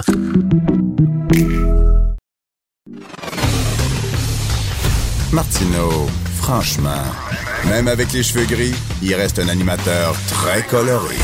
Politiquement incorrect. Alors, on dit que le Rock, The Rest of Canada, a ressuscité le mouvement indépendantiste qui était dans le coma avec leurs attaques répétées et incessantes contre la loi 21. Eh bien, ça marche dans les deux sens parce que nous, on est en train de créer un mouvement séparatiste dans l'Ouest canadien en diabolisant tout le temps euh, l'Ouest canadien, surtout l'Alberta, en les démonisant. Puis là, ça continue avec Yves-François Blanchet du Bloc québécois qui parle du pétrole sale de l'Alberta, puis tout ça. Donc, nous allons parler de cette diabolisation de l'Alberta par le Bloc québécois avec Carl Vallée, ancien attaché de presse du premier ministre Stephen Harper et associé chez Atelier Conseiller en stratégie. Salut, Carl. Salut, Richard. Parce que c'est vrai que, bon, l'Ouest canadien est en train de réveiller le souverainisme euh, québécois, mais il y a l'inverse aussi. Ben, moi, je trouve que tu fais un très, très bon parallèle parce que c'est vrai qu'on vit beaucoup de tensions régionales ces temps-ci au Canada. Puis il y a vraiment deux pôles à ça. Tu as le pôle identitaire au Québec, qui a des, qui a des revendications identitaires, culturelles et linguistiques qui sont très, très, très légitimes, mais euh, l'envers de la médaille, ce sont les revendications très, très légitimes, par ailleurs, économiques de euh, l'Alberta, qui euh, contribuent à la Fédération canadienne euh, de façon nettement positive depuis depuis des dizaines d'années. Et puis là, eux autres sont en, sont en situation de déclin économique et veulent avoir de l'aide du reste du Canada. Puis la réponse qu'ils reçoivent de certaines élites montréalaises, torontoises, c'est euh, de se faire un peu cracher au visage. On peut imaginer la frustration qu'ils peuvent, euh, qu'ils peuvent, qu'ils peuvent comme ressentir. Puis le Bloc québécois là-dedans a un beau jeu parce qu'ils peuvent euh, critiquer et exacerber les tensions régionales sans toutefois avoir l'obligation de trouver des solutions. Ben oui. donc, puis moi, ce que je remarque aussi, Richard, c'est est-ce qu'on n'est pas en train de revivre un peu la, la remontréalisation du Bloc québécois? Parce qu'on sait que euh, tu sais, avec Gilles Duceppe, comme le Bloc québécois, c'était vraiment devenu une formation de gauche avouée, alors qu'au départ, là, avec M. Bouchard, c'était une formation nationaliste, droite-gauche. Euh, puis j'ai vraiment l'impression que le discours de M. Blanchet, on retrouve euh, le vieux penchant très, très gauchiste montréalais. Ce qui est étrange, parce qu'ils ont presque pas de siège à Montréal. Alors pourquoi est-ce qu'ils ont, pourquoi est-ce qu'ils adoptent ce type de discours-là? Alors qu'il y a beaucoup d'électeurs en région qui, qui, ne se qui ne se sentiront pas interpellés par Ben, ça. y a-tu Euh, de- y qui a-tu- ont des F-150 puis qui se promènent en véhicule puis que euh, tu sais, je comprends pas c'est quoi elle, elle est où la, la, la, la, logique bloquiste? Mais y a-tu deux poids, deux mesures dans l'indignation de l'Alberta? Tu sais, parce que là, l'Alberta, ils ont besoin de, de vendre leur pétrole à l'étranger. Ils ont besoin d'acheminer leur pétrole à des ports, OK? Donc, soit, soit l'océan Pacifique, soit l'o- l'océan Atlantique. Quand le Québec dit on veut pas de votre pipeline, il pensera pas sur notre territoire, on est écœurant, puis ça n'a pas de bon sens, puis tout ça. Mais quand la Colombie-Britannique dit la même chose, on n'entend pas souvent les Albertains chialer contre la Colombie-Britannique. Pourtant, eux autres non plus, ils n'en veulent pas de leur maudit euh, pétrole. Ben, tu serais surpris de voir les, les euh, différentes critiques qui ont lieu euh, avec cette euh, province-là, parce que c'est une province qui est dirigée par un gouvernement qui est néo-démocrate, qui est également opposé à la construction du pipeline. La différence ici entre les deux, c'est que euh, cette province-là euh, ne reçoit pas de paiement de 13 milliards de dollars de péréquation. c'est ça l'affaire. sont, sont C'est ça, un peu plus, sont peut-être un peu plus légitimes de cette façon-là. Puis moi, c'est pour ça, Richard, que depuis des années, je, je te dis qu'il faut qu'on devienne autonome sur le plan financier pour qu'on arrête de nous remettre ça dans le nez à chaque fois. Euh, ça nous enlève un immense rapport de force au Québec à, à l'intérieur de notre fédération canadienne. Donc, il faut trouver des façons de créer plus de richesse. La, la réalité, c'est qu'on est plus pauvre que le reste du pays. Euh, puis c'est pour ça qu'on reçoit 13 milliards. Maintenant, par contre, on voit beaucoup de euh, politiciens albertains euh, faire des affirmations farfelues comme quoi ils nous envoient un chèque de 13 milliards. Or, ce n'est pas comme ça que la formule fonctionne, et ce n'est pas comme ça que le programme de péréquation fonctionne. Donc, il y a clairement de la de la petite politique qui se fait des deux côtés. Puis dans le fond, euh, c'est ça, Yves-François Blanchet se nourrit de ça. Il y a certains politiciens aussi de l'Alberta qui, qui, qui, se nourrissent de ça. Puis ça fait euh, ça fait ça fait une recette qui est, qui est assez dangereuse, Richard. Puis je pense qu'on a probablement le pire gouvernement fédéral possible pour pouvoir gérer ça. On a des libéraux fédéraux euh, centralisateurs qui ont exacerbé dans les quatre dernières années les tensions régionales, puis là sont appuyés par le nouveau Parti démocratique qui est encore plus centralisateur. Ça va être, eh ça, ça, sera, ça sera comme du fédéralisme prédateur. Là. Ça va être un autre niveau d'arrogance, ça va être un autre niveau d'ingérence d'Ottawa, puis Ottawa knows best. Mais J'ai très, très hâte de voir ce que M. Trudeau va faire demain, parce que ça va dicter un peu l'approche qu'il va y avoir en termes de tension régionale. Mais, mais c'est vrai que, bon, euh, l'Alberta nous trouve hypocrite, c'est-à-dire qu'on veut pas leur or noir, mais on veut leur argent.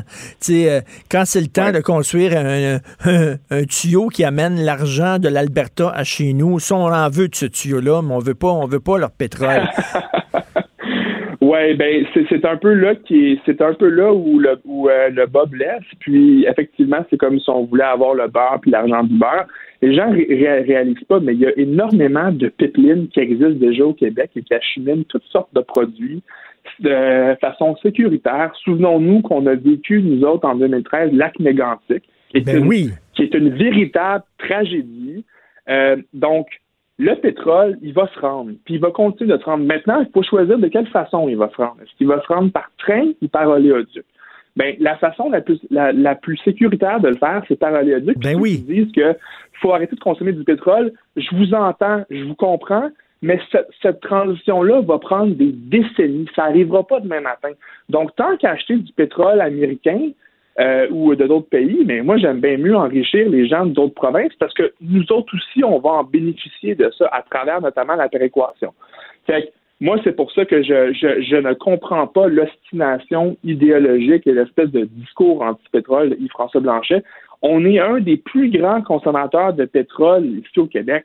Je veux dire, on va pas. Écoute, on va pas se écoute l'automobile euh, le, le plus populaire dans les ventes, c'est justement le, le, le gros char de Ford, c'est le F-150. Ben oui, ben Oui. oui, puis comme, puis comme Mario Dumont l'a écrit oui. récemment, les F-150, ils ont voté Bloc québécois en 2019.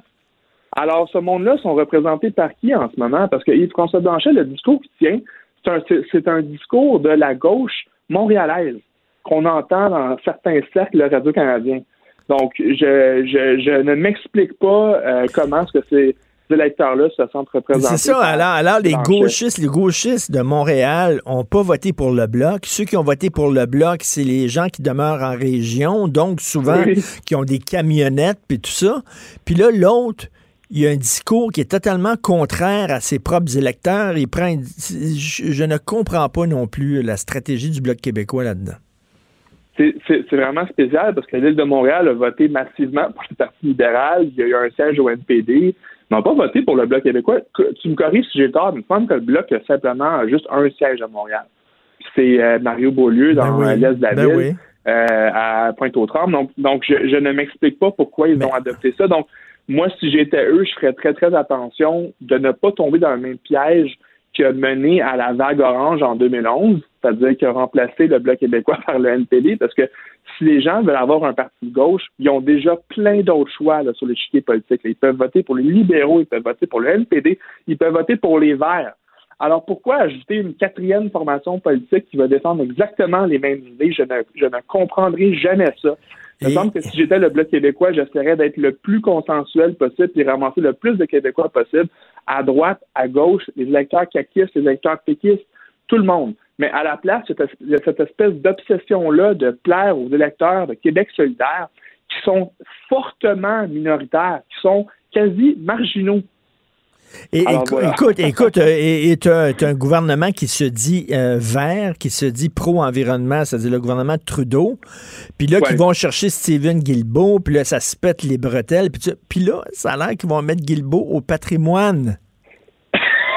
Mais oui, j'ai vu ça passer hier. Euh, ça m'a fait sourire parce qu'on peut s'imaginer que M. Guilbeault ne s'est pas présenté en politique pour défendre le patrimoine canadien. Euh, donc, je, je, je mais, mais sauf que ce qu'il va répondre, lui, c'est écoutez, je serai assis à la table du cabinet et je bah. le dans tous les dossiers. Bah. Donc, il va pouvoir dire ça, il va pouvoir dire ça, mais garde, je suis d'accord, je, je, partage le même scepticisme qui, qui, euh, qui euh, t'anime ce matin, euh, c'est certain que ça ne doit pas être agréable pour lui.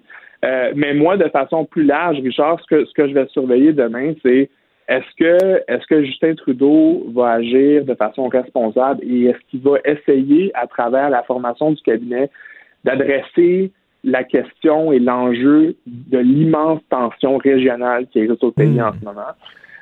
puis moi, c'est ce que je vais surveiller. Par exemple, est-ce qu'il va y avoir un lieutenant québécois? Parce qu'on sait qu'en 2015, euh, Trudeau a, pris le pouvoir, il a éliminé ce, poste-là. Puis en fait, c'est très, très cohérent avec sa façon de voir le pays. pour lui, le Canada, c'est un, c'est un pays unitaire dirigé par le centre à Ottawa, puis on s'en fout des provinces. C'est mmh. ça, c'est ça qui est mmh. la, c'est ça qui est la vision du, du fédéralisme trudeauiste. Donc là, il faut qu'il renverse ça. Il faut qu'il qui entendent le message qu'il a reçu du reste, du pays, puis au Québec également, la remontée du Bloc québécois. Euh, L'Ouest qui, a, voté de façon presque monolithique pour le Parti conservateur, ce sont des signaux qui sont très, très forts, qu'il ne peut pas ignorer. Il faut absolument qu'il change son approche de gouvernance. Donc, moi, j'ai très, très hâte de voir demain la façon dont il va aborder tout ça. Ben, j'ai hâte de, voir ça aussi. Merci pour ces propos éclairants, euh, Carl. Merci beaucoup. Ça m'a fait plaisir. Bonne journée, Richard. Salut. Carl Vallée, ancien attaché de presse du premier ministre Stephen Harper. L'art est dans la manière. Non, c'est pas de la comédie. C'est politiquement incorrect avec Martineau.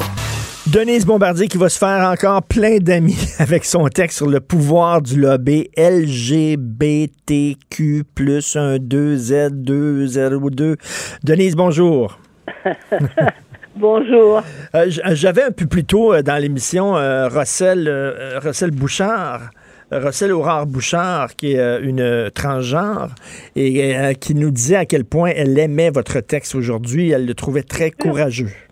Mais c'est pas, mais, mais c'est pas tous les gens qui, qui se retrouvent dans cette situation-là. Vous savez, d'abord, il faut dire une chose, c'est que ce type de transgenre très, très militant, n'est-ce pas, mhm. ont, effectivement un pouvoir énorme et tout le monde marche sur des œufs quand il s'adresse à eux. Moi, j'ai entendu Gabrielle Bouchard, présidente, on le sait, de la Fédération des femmes du Québec, euh, qui se faisait dire dans des entrevues euh, mon Dieu, vous c'est rafraîchissant votre vision des choses parce que ça change les choses. Mais c'est tout de même, les gens n'osent plus rien dire. Mais là, évidemment, comme ça s'adresse, comme j'ai découvert que euh, l'Office de la langue française, qui est financé à même les taxes, c'est un organisme qui a été créé pour défendre la langue française et défendre aussi, se, puis se battre contre l'envahissement du français, que euh, l'Office de la langue française euh, paie la, la, comment ça s'appelle, la chambre de commerce LBGT euh, plus, comme vous dites. Ben oui. Ils reçoivent de l'argent et ils les con donc ils les ils les conseillent et eux ils écoutent ça et ils ils, cautionnent le, le, le changement de, de, de vocabulaire.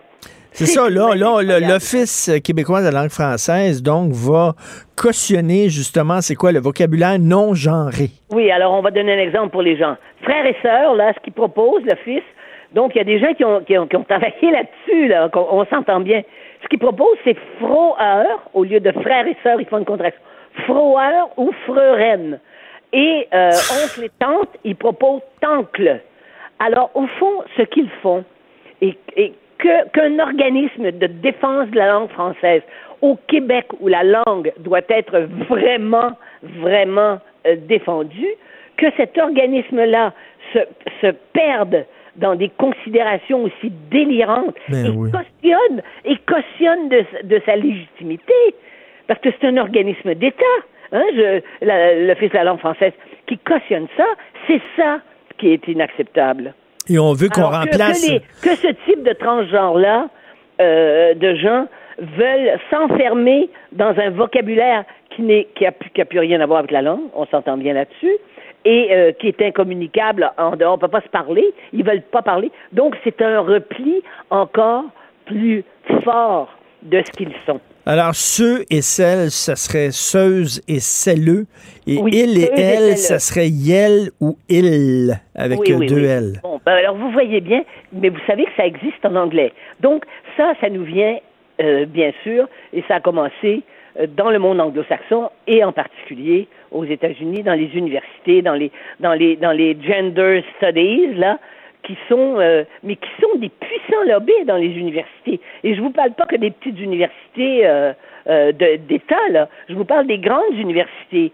Il y en a dans les dans les dans les universités comme Harvard euh, et puis Princeton et tout. Il y a il y a ces départements là et ça repose bien sûr bien sûr il faut le dire sur euh, la théorie des genres qui est une qui présente ça comme une science n'est-ce pas? Mais oui. Parce que la théorie transgenre ça repose sur le postulat suivant toute différence dans les comportements entre les hommes et les femmes relève de la construction sociale.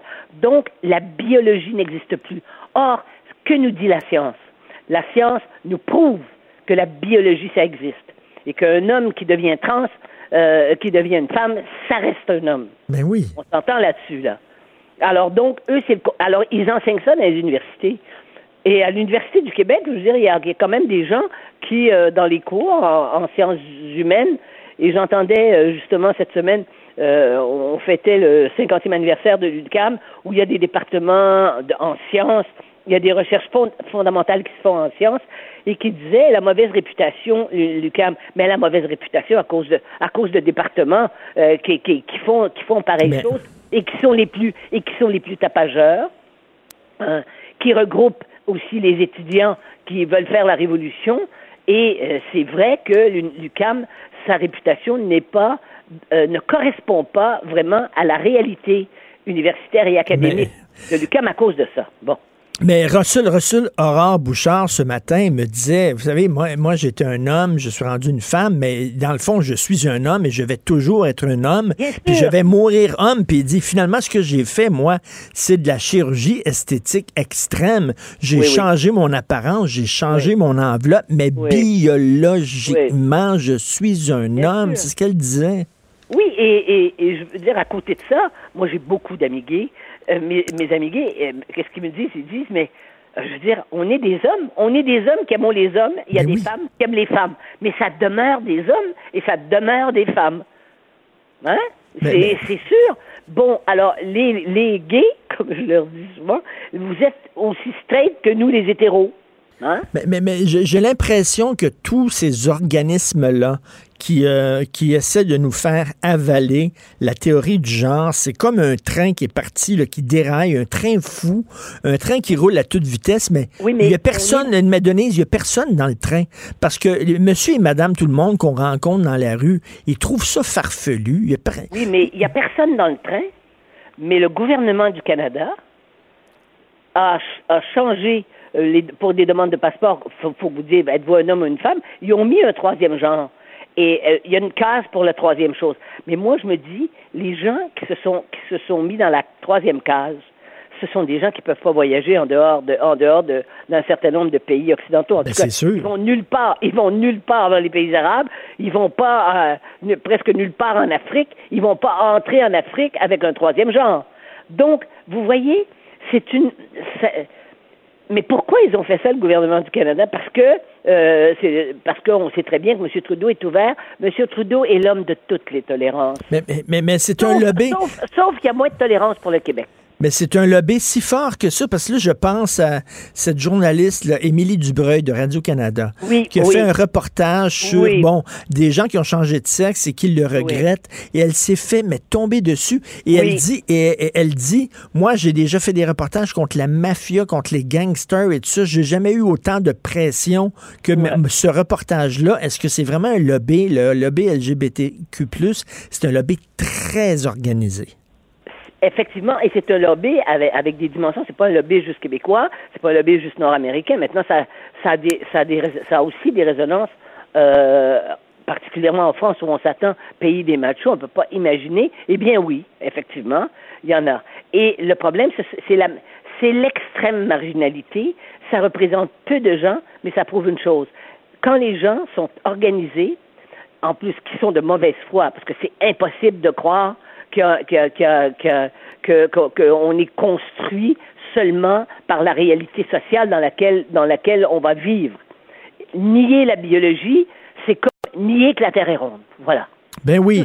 Et là, là, regardez. C'est repris, c'est repris, et c'est repris par beaucoup de gens. Et c'est, moi, je, je, je crois, ça va être, ça peut aussi être enseigné.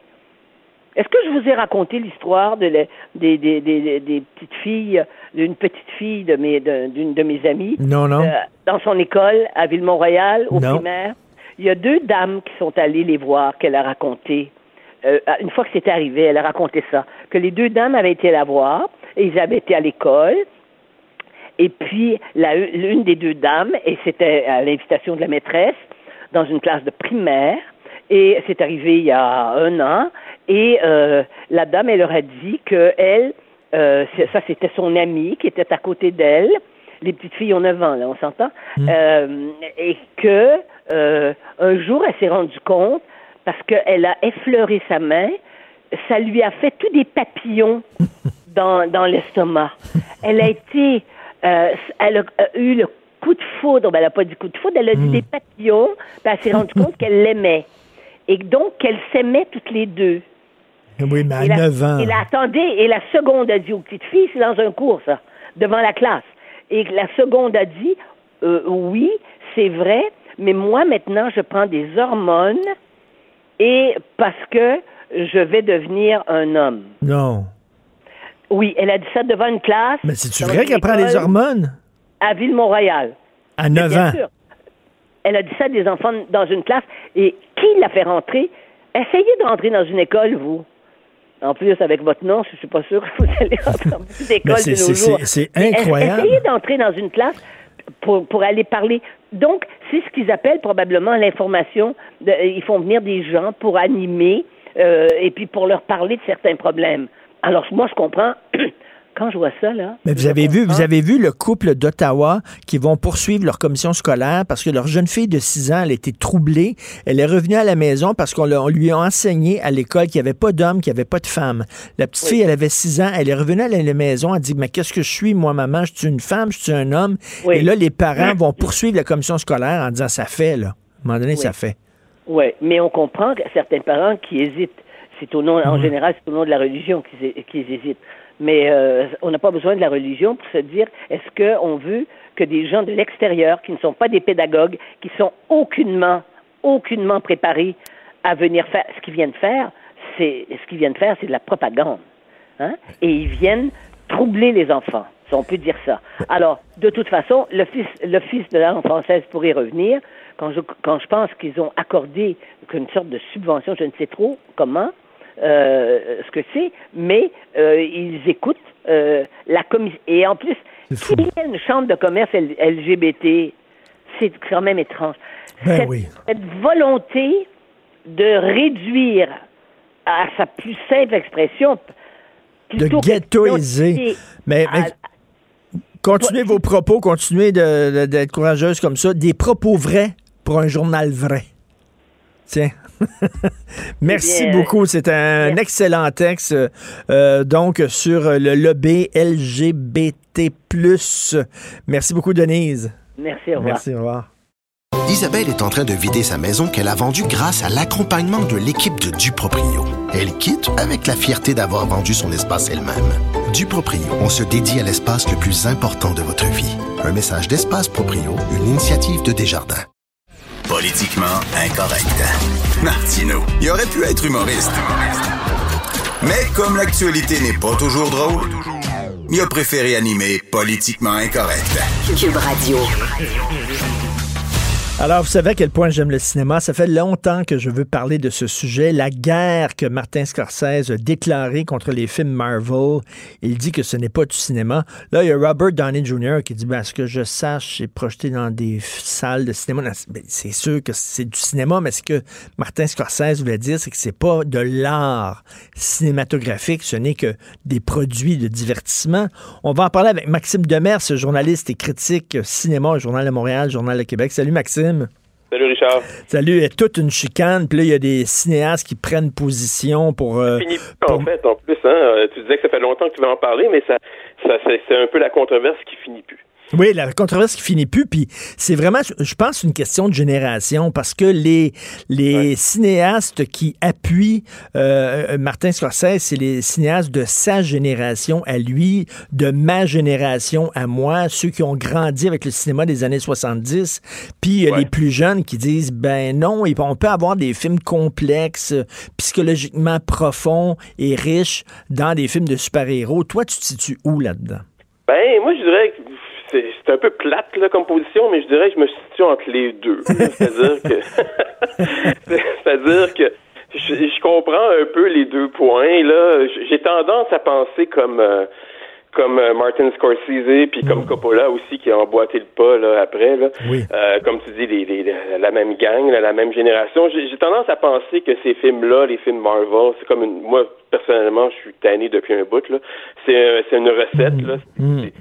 Euh, c'est un festival d'effets visuels. Puis tu sais, ça, ça, lui a comparé ça à un parc d'attractions. Là, je, je, un peu, je comprends son point très bien. Là, c'est on est dans le dans le, la surenchère de, de on veut alors en même temps je comprends l'autre point de vue qui disent ben c'est des films dans la mesure où c'est projeté en salle ça donne des émotions. Il y a ben il y a bien des gens qui ont braillé en voyant la fin d'Avengers le dernier Avengers parce qu'il y a des personnages qui mouraient. Je, comprends pas ça là. Être ému en voyant des Avengers mourir. Mais bon ça, ça, donc le cinéma c'est quoi? Ben c'est c'est c'est des c'est des films qui qui suscitent des émotions euh, donc, dans ce sens-là, ces films-là, même si ça s'adresse vraiment à un public jeune, jeune adulte, ado. Mais même, mais même le, la formule de film super-héros peut être soudainement utilisée par des gens qui ont des choses à dire. Par exemple, les trois Batman de Chris Nolan, de Christopher Nolan, c'est du cinéma d'auteur, quelque part là-dedans. Mais, effectivement, puis je, je les ai revus récemment, justement, avant d'aller voir Joker, parce que, euh, puis, puis en, en, fait, Joker, ça, pour moi, ça, c'est du cinéma, là. Ben oui. Euh, mais, mais, euh, mais, mais, mais, en fait, lui, euh, la nuance que j'apporterais, puis tu as raison, c'est que lui, euh, quand il a fait sa sortie de mémoire, il a ciblé Marvel. Il a, il a, il a parlé des films Marvel, donc Avengers, les Gardiens de la Galaxie, donc, euh, donc ça inclut pas les Batman. Les Batman, c'est, c'est DC Comics, puis c'est Batman, mais c'est réalisé hmm. par Christopher Nolan, comme tu dis. C'est un, vrai cinéaste, un vrai réalisateur.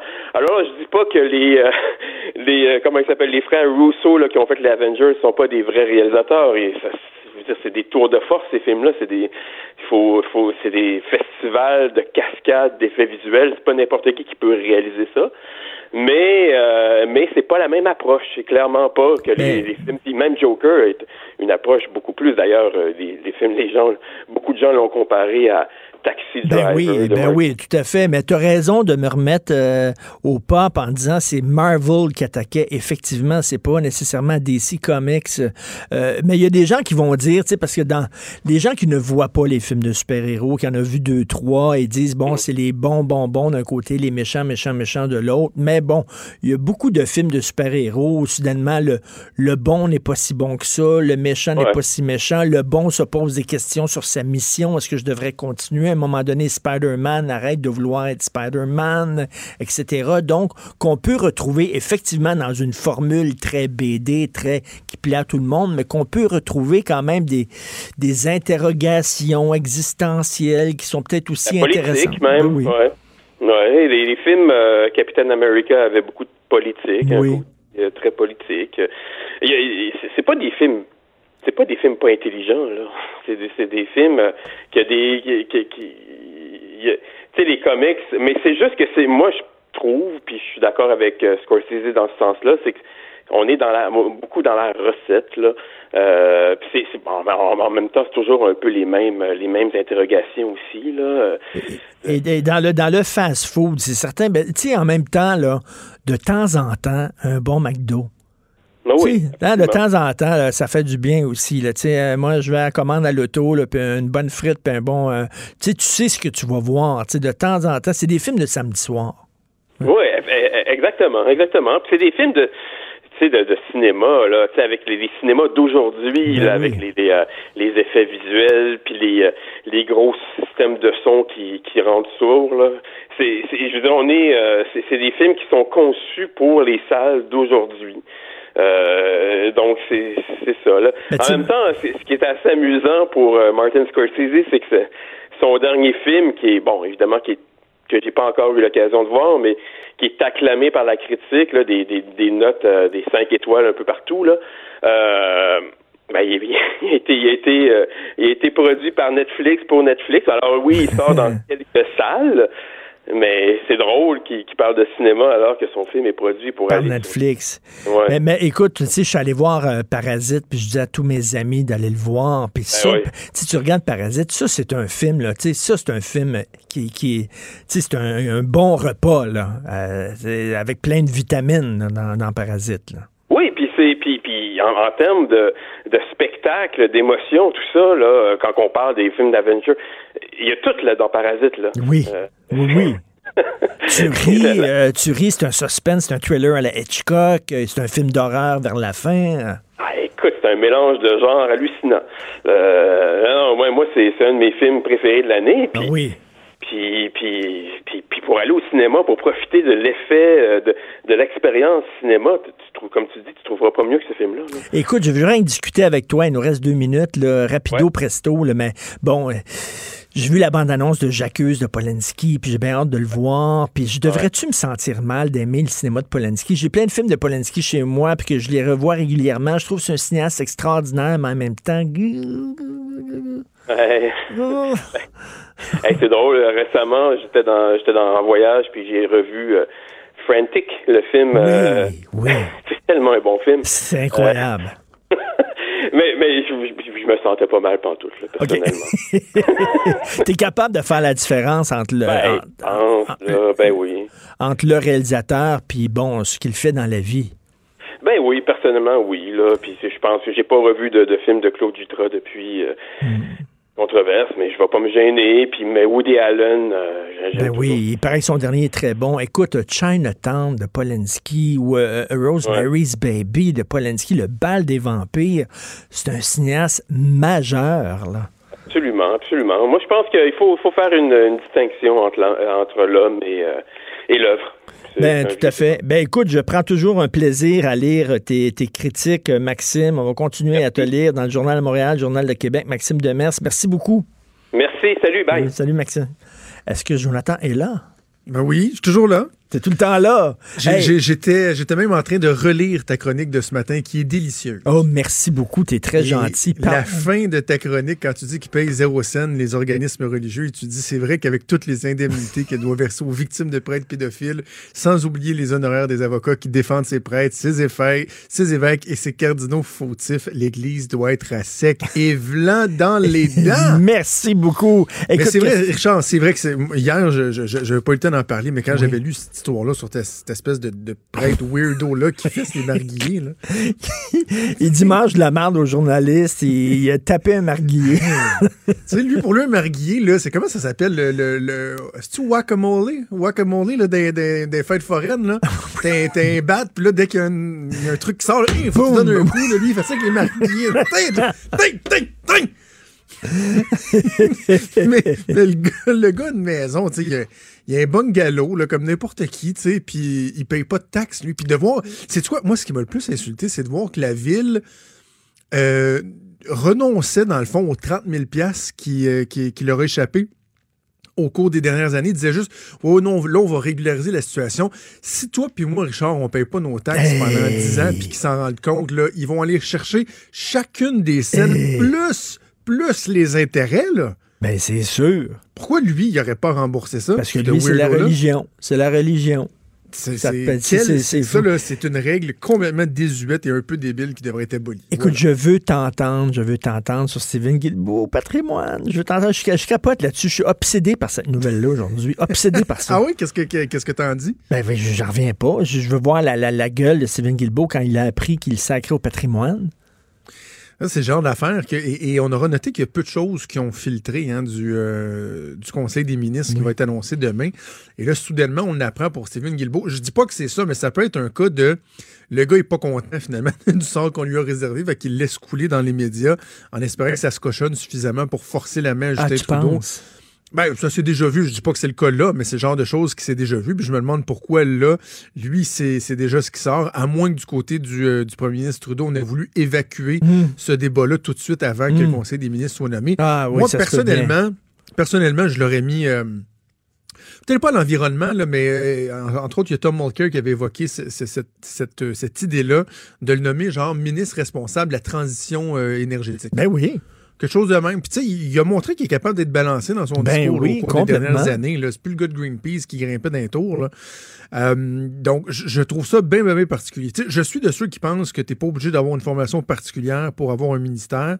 Par contre, quand tu as une formation qui est toute désignée, un profil qui est tout désigné pour occuper un poste, puis finalement, on t'envoie carrément ailleurs, Ben oui. gérer Netflix, puis euh, les vidéos, la minute du patrimoine, là, je, je, je comprends pas. Je, je suis pas sûr que c'est pour ça qu'il venait en politique, lui, là. Imagine si je me présente la politique puis me mettre ministre des Sports.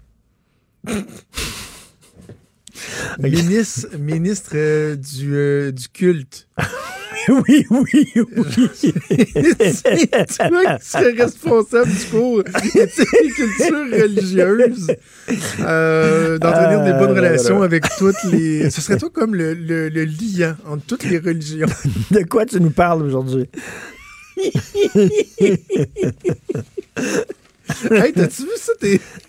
J'aime ça. T'as-tu vu tes petits lapins à l'université qui trouvent ça tough? Ah, c'est ça, je me demandais. J'en parlais avec Hugo, le recherché l'émission. J'ai dit, Ouais. c'est-tu vraiment rendu dur à l'université ou c'est des petits lapins? Qu'est-ce que t'en penses? C'est. J'ai lu l'article ce matin, 60% des étudiants universitaires qui souffrent de détresse psychologique, puis on parle comme de 60% de cas, cas graves à peu près. Oui. J'ai pas été capable de m'empêcher de me dire, ben voyons donc. Et là, même, je, je vais censurer un peu le commentaire que moi j'ai fait à, à mon collègue recherchiste Mathieu, là, mais c'est parce que c'est pas supposé d'être facile non plus. Ben non. Tu sais, c'est l'université, c'est là que tu joues ton avenir. là. C'est Tu vas l'élite. décider dans quoi tu t'en vas. C'est l'élite. C'est normal que ce soit difficile. Donc, est-ce que, d'un, ça a toujours été dur comme ça, puis on le savait pas? De deux, est-ce que c'est rendu que nos critères sont abaissés? Ou est-ce qu'il y a vraiment une problématique réelle qui est différente? Est-ce que les jeunes sont plus sensibles? Parce que l'environnement compétitif, l'école, l'université, dans un contexte, dans un contexte de pénurie de main-d'œuvre où tout le monde va se trouver un job, je, je trouve que c'est des chiffres qui sont très, très gros. Je, je ne nie pas la détresse puis l'importance de- d'encadrer les gens, mais à 60 je trouve que c'est beaucoup, beaucoup, beaucoup. Et il y a, euh, dans l'article du journal, il y a une, une professeure de l'UCAM au département de psychologie qui s'intéresse aux problèmes de détresse euh, chez les étudiants, qui, elle, relativise un peu en disant, il faut faire attention. là. C'est juste 16% des gens qui ont répondu. faut faire attention aux chiffres. Euh, Madame Diane Marcotte, elle va être en entrevue Oh, avec nous. ça donc va être on bon, va, ça. on va pouvoir se pencher sur cette question-là tantôt avec Maud. Ben, ça va être intéressant. On t'écoute avec Maude. Merci. culte. L'honorable Richard Le Martineau. liant, je passerai mes Hey. journées à visiter des temples et des mosquées, des Hey, euh, synagogues. Sérieusement, là, il- se rendrait-tu compte que Catherine Dorion, c'est de la petite bière pareille? Hein? Hey, Amir. Kadir était doux comme un agneau euh, par rapport à Richard Martineau, le ministre. Le ministre du culte. On t'écoute avec Monde. Merci Salut. à Hugo Veillet à la recherche, Fred Rio à la console.